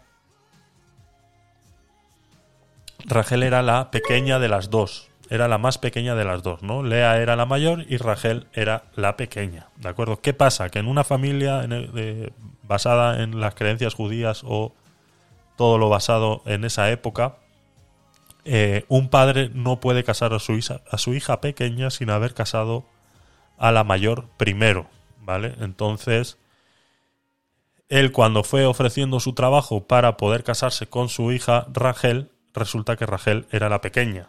Entonces el padre le hizo la 13-14 cuando eh, le dijo, vale, has trabajado por mí 10 años y eh, eh, ha trabajado, has trabajado por mí 10 años, ya te puedes casar con mi hija. ¿no? Entonces en el judaísmo existe el casamiento que se hace a ciegas prácticamente. ¿no? La mujer se prepara, se viste toda de blanco y se pone un velo por delante y tú no sabes eh, quién es eh, hasta el momento en el que dices sí quiero y todo lo demás y se hace toda la ceremonia así eh, judía, toda muy bonita, debajo de la suká y demás. Y, y en ese momento es cuando tú le levantas el velo y sabes con quién te has casado, ¿no? Entonces, ahí es donde le hizo la 13-14 a Jacob eh, con el casamiento, ¿no? Dice, yo es que no puedo casar a mi hija pequeña si no caso a la mayor antes. Entonces se da a entender como que la mayor es más fea que la, que la pequeña, etcétera. Bueno, ahí hay ciertas historias que, se derivan de, todo eso, ¿no? Y entonces el, el padre pastor pues le hace la 13-14, ¿no? Viste a su hija eh, mayor eh, y s- se casa con su hija mayor. Entonces ya eh, Jacob está casado. Ya en el momento que le levanta el velo ya está casado. O sea, no, hay, no hay vuelta atrás, ¿no? Y dice, más engañado. Y entonces se casa con, con Lea. Y, eh, y le dice, bueno, pues entonces ahora vas a trabajar cinco años o siete años más por, por mi otra hija. Y así fue. Y tuvo que trabajar otros siete años más por su otra hija y al final se casó con las dos. Y ese es el, el así lo, lo poco que me acuerdo realmente del, de la historia esa, ¿no? Pero fue por eso, ¿no? Porque no, no se puede casar, un padre no puede casar a su hija pequeña sin haber casado a la mayor primero. Entonces, cuando llegó Jacob, llegó peleando a la, a la más guapa, se supone que era la más guapa y la más guapa era la pequeña. Porque ya la otra estaba entrada en edad, incluso dar a entender como que era mucho más mayor que Jacob y todo lo demás, ¿no? Entonces, eh, en, la, en la costumbre eh, de esa época, eh, se llevaba así, se llevaba así. Esto me acuerdo ahora de la Biblia, que a Jacob, a Jacob, ya no le, le dijo Dios, ya no te llamarás más Jacob, ahora te llamarás Israel. Israel, correcto. Me acuerdo porque yo tengo un primo que se llama Israel. Ujú. Eso es. Eso es. Vale, entonces, eh, tengo copiado el nombre de Black Shadow. eh, Black Shadow 21213. Voy a agregarlo a la lista y vamos a hacer el sorteo. Eh, si todavía no me sigues y estás en estéreo, dale al enlace de arriba y dale a seguir en los próximos 30 segundos porque vamos a hacer un sorteo del cual puedes formar parte. Command V. Ahí, vale. Vale, ahora os enseño la lista, ¿vale? Dejadme limpiar un poquito mi escritorio. Eh, Dice, no, más pajas no. Exacto. Dice, le ofrezco la mano de mi hija, la fea. Y, el joven respondió, no, más pajas no, por favor. Exacto, dijo, "Joder, la fea no, yo quiero la guapa. Así es, la mala que me parió. Eso es. Vale, eh, déjame ampliar esto un poco. Eh, data, data, data, review, view, zoom, eh, 200, ¿vale? 200. Vale, aquí está, ¿vale? Pues vamos a proceder. Vamos a ver cómo lo hacemos, ¿vale? Yo he hecho esto, es que no, Twitch no te deja sacar los no te deja sacar los eh, la lista de seguidores, ¿no? ¿Vale? Entonces la, he tenido prácticamente que sacar a mano, ¿de acuerdo? Entonces, eh, tenemos desde el número, tenemos ahora mismo 68 seguidores, ¿de acuerdo? Entonces tenemos aquí, podéis ver en la pantalla, eh, lo pongo más grande. Vale, déjame ponerlo más grande. 200 es lo más grande, que no puede ser. Pues 200 es lo más grande, no lo entiendo. Vale, a ver. Eh, ahí. Yo creo que ahí se ve. A ver, Madame me envía un mensaje. No me veo. Espera, espera, espera. Estás, estás ahora mismo. Estáis, estás en Twitch, ¿no? Vale, voy a pasar la lista. ¿De acuerdo? Y aquí os veis. Sí, no me veo. Y te meas de risa, ¿no? Espérate. Eh, ahora mismo somos 68 seguidores, ¿de acuerdo? Y eh, los he puesto, mm, pues según los he ido sacando, los he puesto aquí con, en esta lista de Excel, ¿de acuerdo?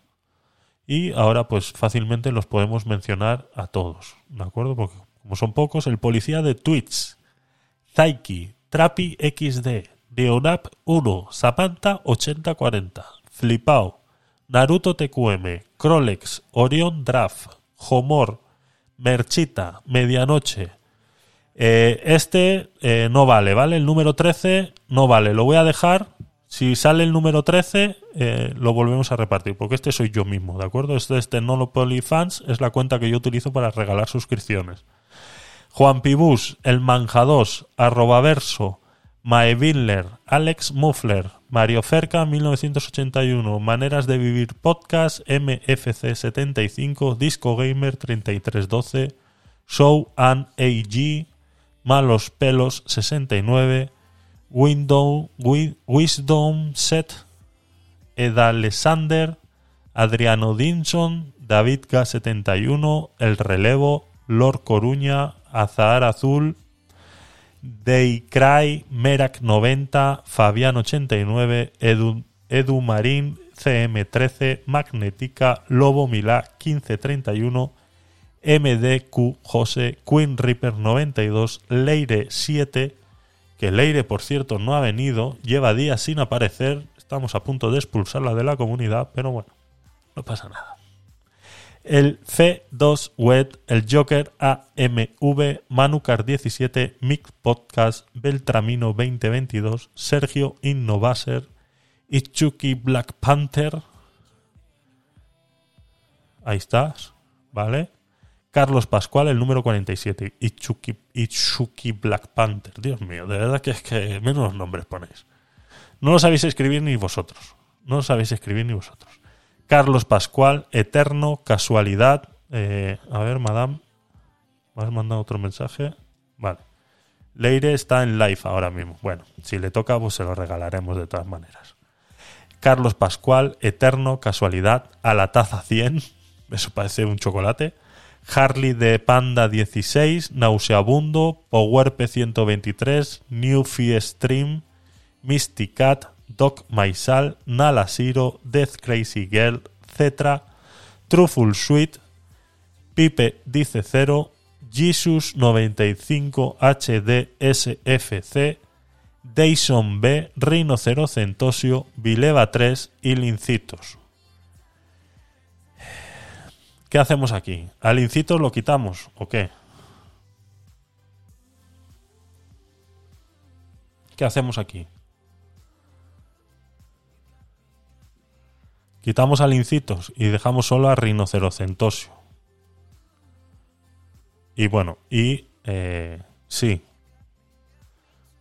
Otro que diga que sí y lo quitamos. Porque es que es la misma persona. O sea, a mí no me engañas es la misma persona. Y no es justo que eh, aquí este señor tenga tantos eh, usuarios y yo te agradezco que me haya seguido. No, no, no, que Eva, a ver.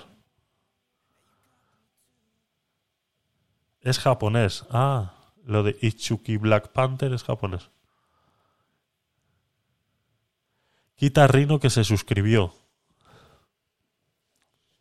Vale, pues está, quitamos a Rino. Uno de los dos tenemos que quitarlo, lincitos, ¿vale? O sea, vamos a hacer justicia para todos, eso es. Puede que me lo dé Pero es que lincitos, o sea, ya está bien el cachondeo, ¿vale? Vamos a hacer cosas serias. Yo, eh, me gusta el cachondeo en su momento, pero ahora estamos haciendo cosas serias. Yo, lo, si quieres, lo dejo. Pero está con dos oportunidades. Entonces, eh, Sí, los suscriptores fuera.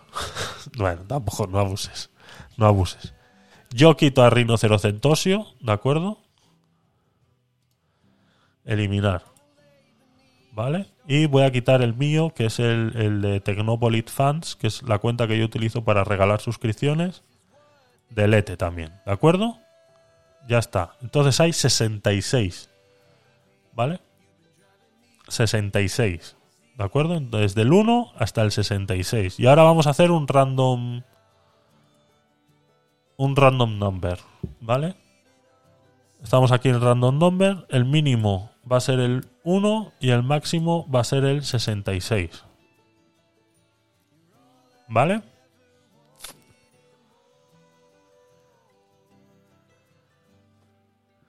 Dice, Madame, habría que quitarle las dos si es millonario.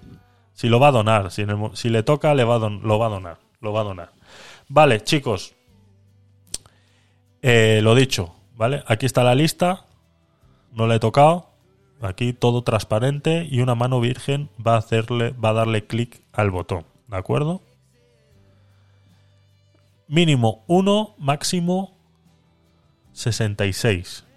¿De acuerdo? 1, 66. Último suscriptor que lo ha hecho en el día de hoy, Black Shadow 21213. La lista es de suscriptores de Twitch, ¿de acuerdo? Y vamos a regalar un Live TV, eh, un Fire TV Stick de Amazon para que podáis ver eh, Twitch en tele grande, en tele grande, o sea, podáis ver a este humilde servidor en la tele grande, ¿vale? Mínimo 1, máximo 66. Star Giveaway. ¿Vale? Estáis todos sintonizados. Le doy.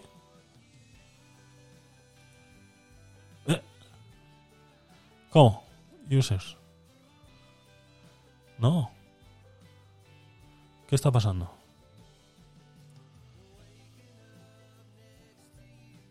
A ver.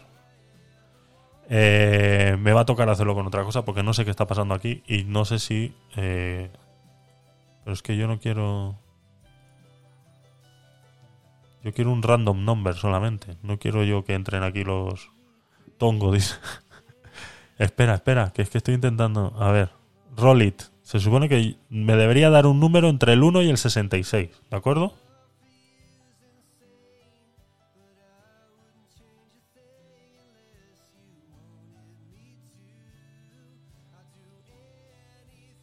Waiting for a winner. Nah, esto no funciona. Vamos a usar el otro.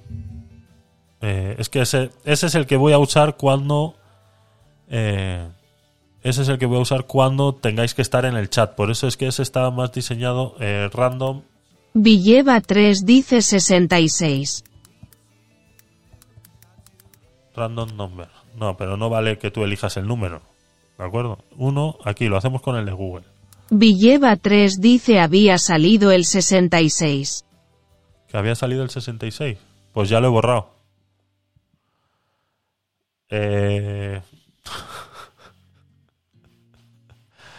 eh, ¿Qué hacemos? Villeva 3 dice lo he visto. Pero ahí donde decía el- antes de yo cerrar la pestaña, seguro.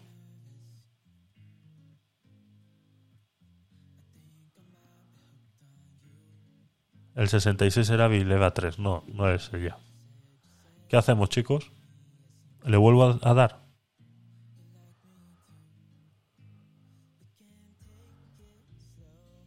Azar Azul dice Villeva 3 que se marche a TikTok.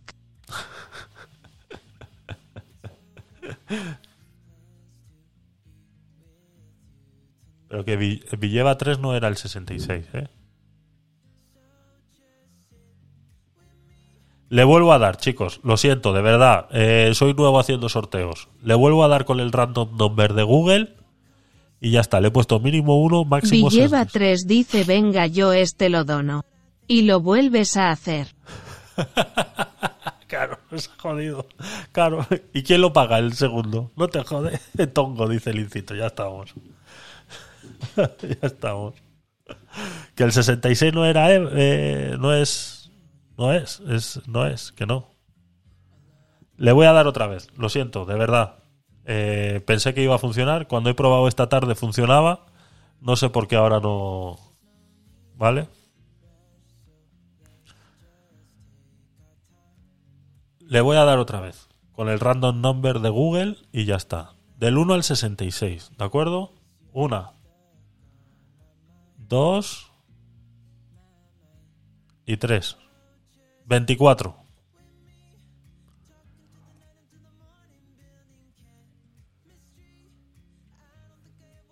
Veinticuatro, ¿de acuerdo? Y el 24 es Wisdom Set. Wisdom Set. Wisdom Set.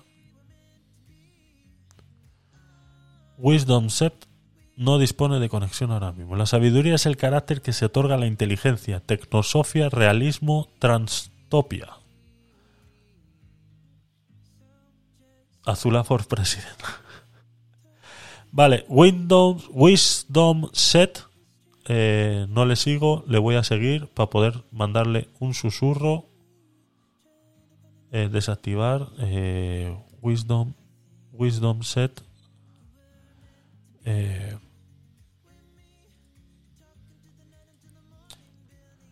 ¿Cómo le puedo mandar un susurro a este personaje?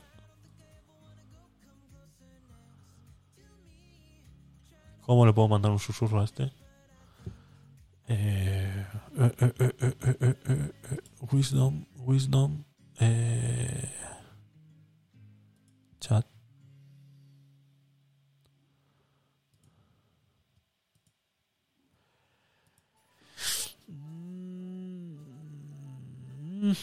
No lo sé hacer, ¿eh?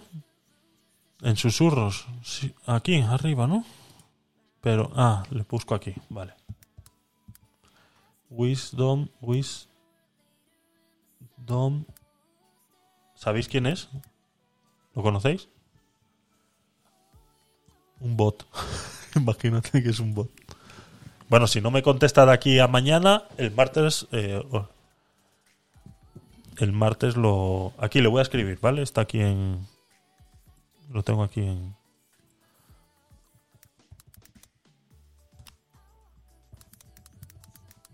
He realizado un sorteo en mi canal para todos los. Villeva 3 seguidores. dice ¿le ha tocado a alguien? Pregunto. Eh, Wisdom Set. Lo que no sé si lo conocéis de estéreo, la gran mayoría deberían ser de estéreo, porque prácticamente eh, todos sois de ahí, la gran mayoría. Entonces, he hecho un sorteo en mi canal para todos los seguidores y te ha tocado un Fire Stick TV Lite.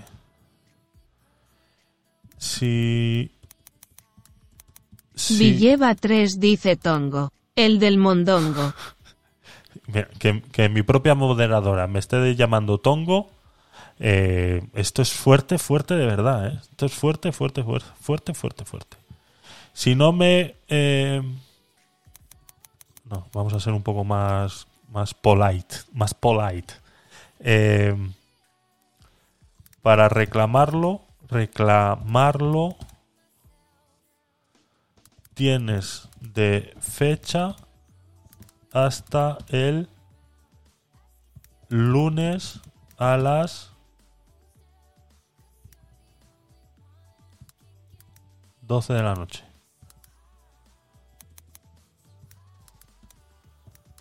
Hora, es, hora española.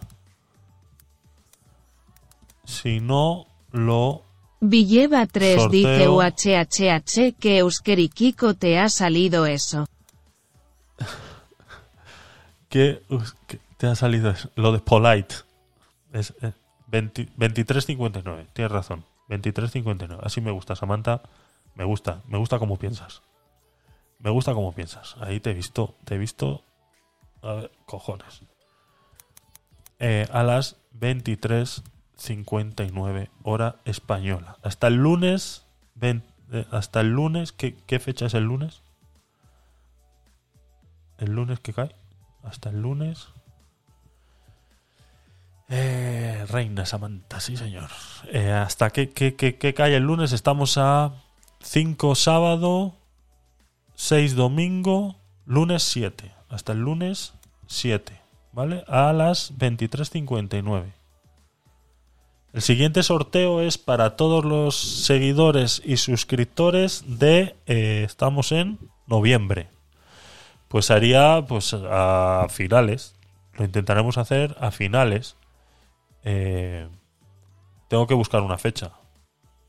O se acumula. No, a ver, si no lo reclaman, yo le estoy mandando el susurro, que es la única manera que tengo de comunicarme con esta persona que es seguidora, porque no sé quién es.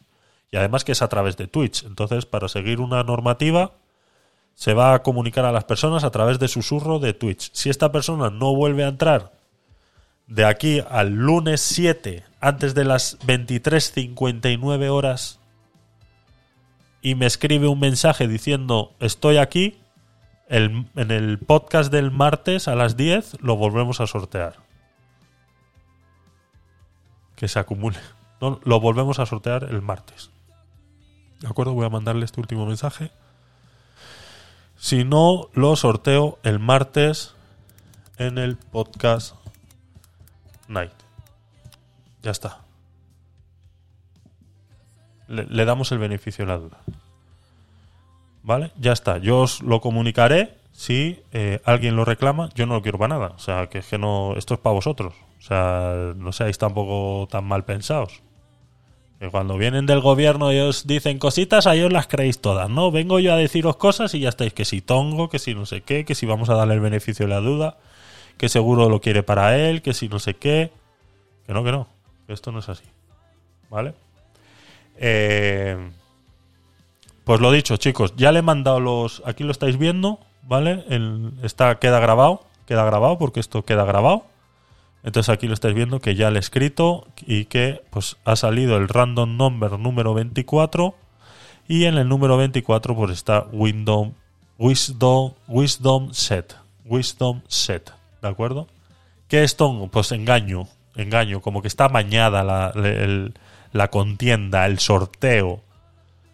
Creen que está amañado, son así, son así, Samantha, son así. De verdad que es que con todo lo que yo os quiero y que me tratéis así cuando todavía estoy dando regalos, de verdad. Es que es que luego dicen que por qué, ¿qué he hecho yo para merecerme esto? ¿Qué he hecho yo para merecerme esto, de verdad? Ah, lo decías por el usuario. Es que no sé quién es. Si vosotros no lo conocéis, que lleváis más tiempo en estéreo, la gran mayoría de estos tienen que ser de estéreo. No sé quién es. Yo lo necesitaba. Vamos a sortear otro. O sea, vamos a sortear uno todos los meses.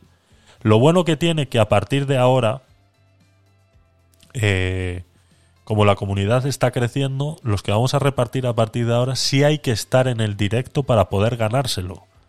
Entonces, y lo vamos a hacer con el bot ese que, que, estábamos viendo antes. Y ahí sí yo puedo poner, pues todos los que escriban eh, sorteo en el chat participan en el sorteo. ¿Vale? Entonces, eh,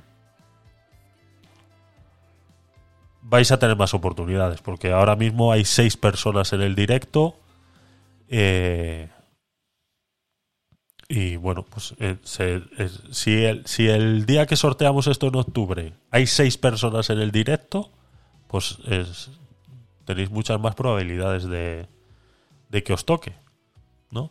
Y luego creo que hay una opción de poner para los suscriptores tengan una opción más a poder llevárselo. Pero bueno, eh, creo que va a ser así. Destapa más, más tapias, nena. Destapa, destapa más tapias, nena. Pues eh, eso está, chicos. Aquí lo tenéis. eh, exclamación sorteo a partir de en octubre, en noviembre, perdón. Noviembre, estamos en noviembre. Estamos en noviembre, ¿vale? Eh, tenemos una meta por aquí para seguir. Aquí arriba hay una meta que eh, la idea es eh, conseguir 10 seguidores más todos los meses. Ahora mismo llevamos dos, estamos a día 5, yo creo que lo podemos conseguir. Así que si vais compartiendo y demás, no seáis egoístas. Yo sé que os queréis llevar el Fire Stick TV, pero compartirlo, compartirlo en las redes sociales eh, y, y demás. Y apoyo, apoyo, apoyo. Y seguro que no está va a ser agosto. y eh, poco más. Nos vemos el domingo, el domingo en Aguacate sin hueso número 6, 7, no recuerdo.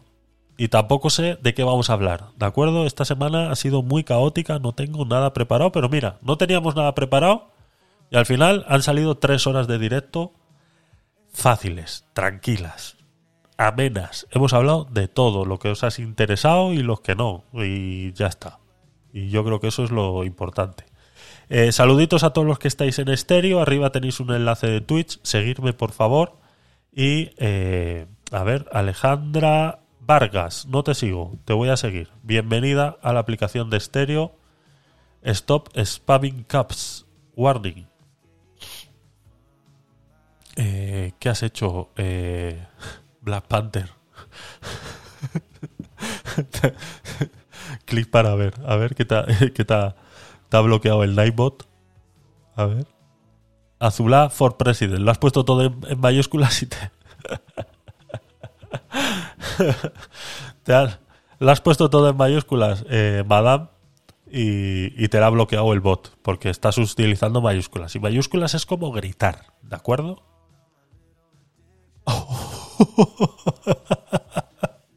Dios mío, Dios mío, Dios mío. Párenlo, párenlo. Dios mío, madame. Madame, te han echado del, chat. Yo creo que es la primera vez que pasa. Este bot está muy agresivo, ¿eh? Hay que quitarlo. Lo has vuelto a hacer. Si es que lo has vuelto a hacer. La- y a Samantha también. Ha borrado el mensaje de Samantha. ¿Samantha? ¿Y por qué? Yeah, this should, should help. Stop spamming. em- Bueno, hay que quitar este bot. Este bot está haciendo locuras. Este bot está haciendo locuras. Hay que quitarlo, hay que ponerle orden. Es horrible. Sí, sí, sí, sí, yo le quitaría. Es horrible, es horrible, madame. Lo siento, lo siento. Ha sido el bot. Es el que he activado hoy para hacerlo del sorteo, pero lo tengo que. Le, le tengo que poner orden porque es- está muy agresivo. Está muy agresivo, compulsivo y... Qué mal onda este bot, de verdad que sí. Es más, lo voy a hacer en directo. Lo voy a, lo voy a hacer en directo. Le voy a quitar todos los privilegios a este Nightbot. Mira, hijo de puta. A mi comunidad me la dejas en paz, ¿eh? A mi gente me la dejas en paz, ¿eh? Quita, sal. Nightbot is now leaving the channel. Ala, a tomar por culo. A ver. Usuarios en el chat. Eh, ¿Por qué sigues ahí, Nightbot? No me gusta que sigas ahí. Fuera.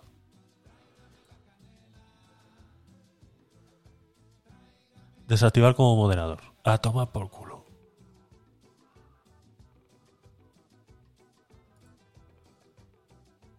Ala, a tomar por culo, uno menos.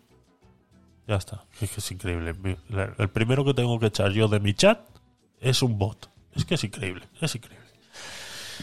Bueno, chicos, chicas, eh, gracias por estar ahí. Se agradece que os hayáis pasado por aquí a pasar un ratito agradable conmigo.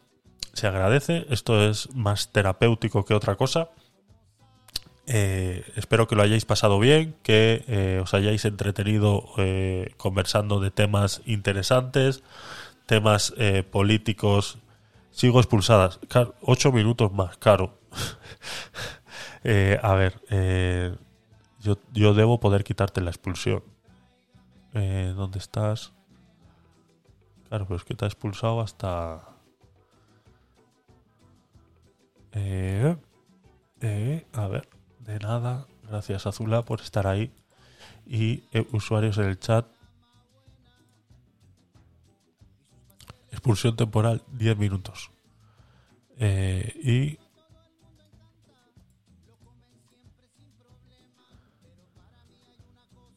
Cancelar expulsión temporal. Ya está.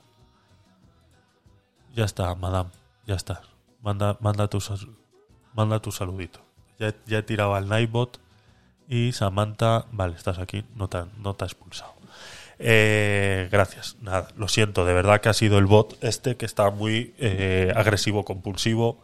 Eh, me cobro. Ay, Dios mío. Eh, pues lo dicho, muchas gracias chicos, chicas, por estar ahí. Espero que hayáis pasado un bonito rato. Eh, ya os digo que os hemos tirado tres horas y media hablando de... eh, no tenía nada preparado y ya habéis visto que ha salido bonito. Así que nada, Samantha, Madame, Azulá, gracias por estar ahí. Siempre de las primeritas.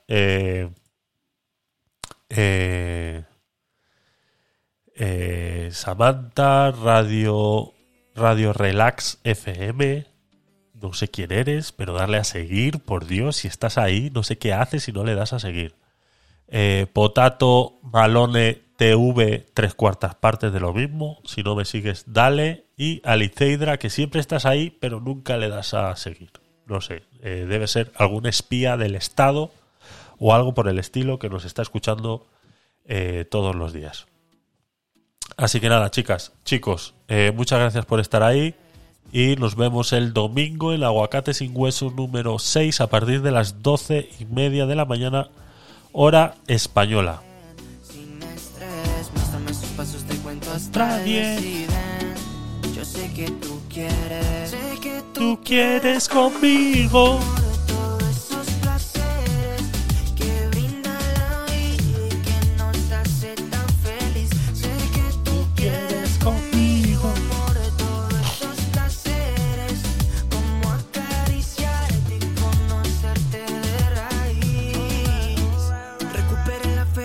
Yo a ti te vi, mami. Bailabas como un ángel, me acuerdo de ese party. No lo hacías despacito, no eras como Daddy, eras como Bunny. Tu flow bastante cari, alright. Hermoso y con timidez me gusta. Y con esa sencillez que asusta. Sabes bien cómo es que es. Muchas gracias, muchas gracias por estar ahí. Besitos y abrazos.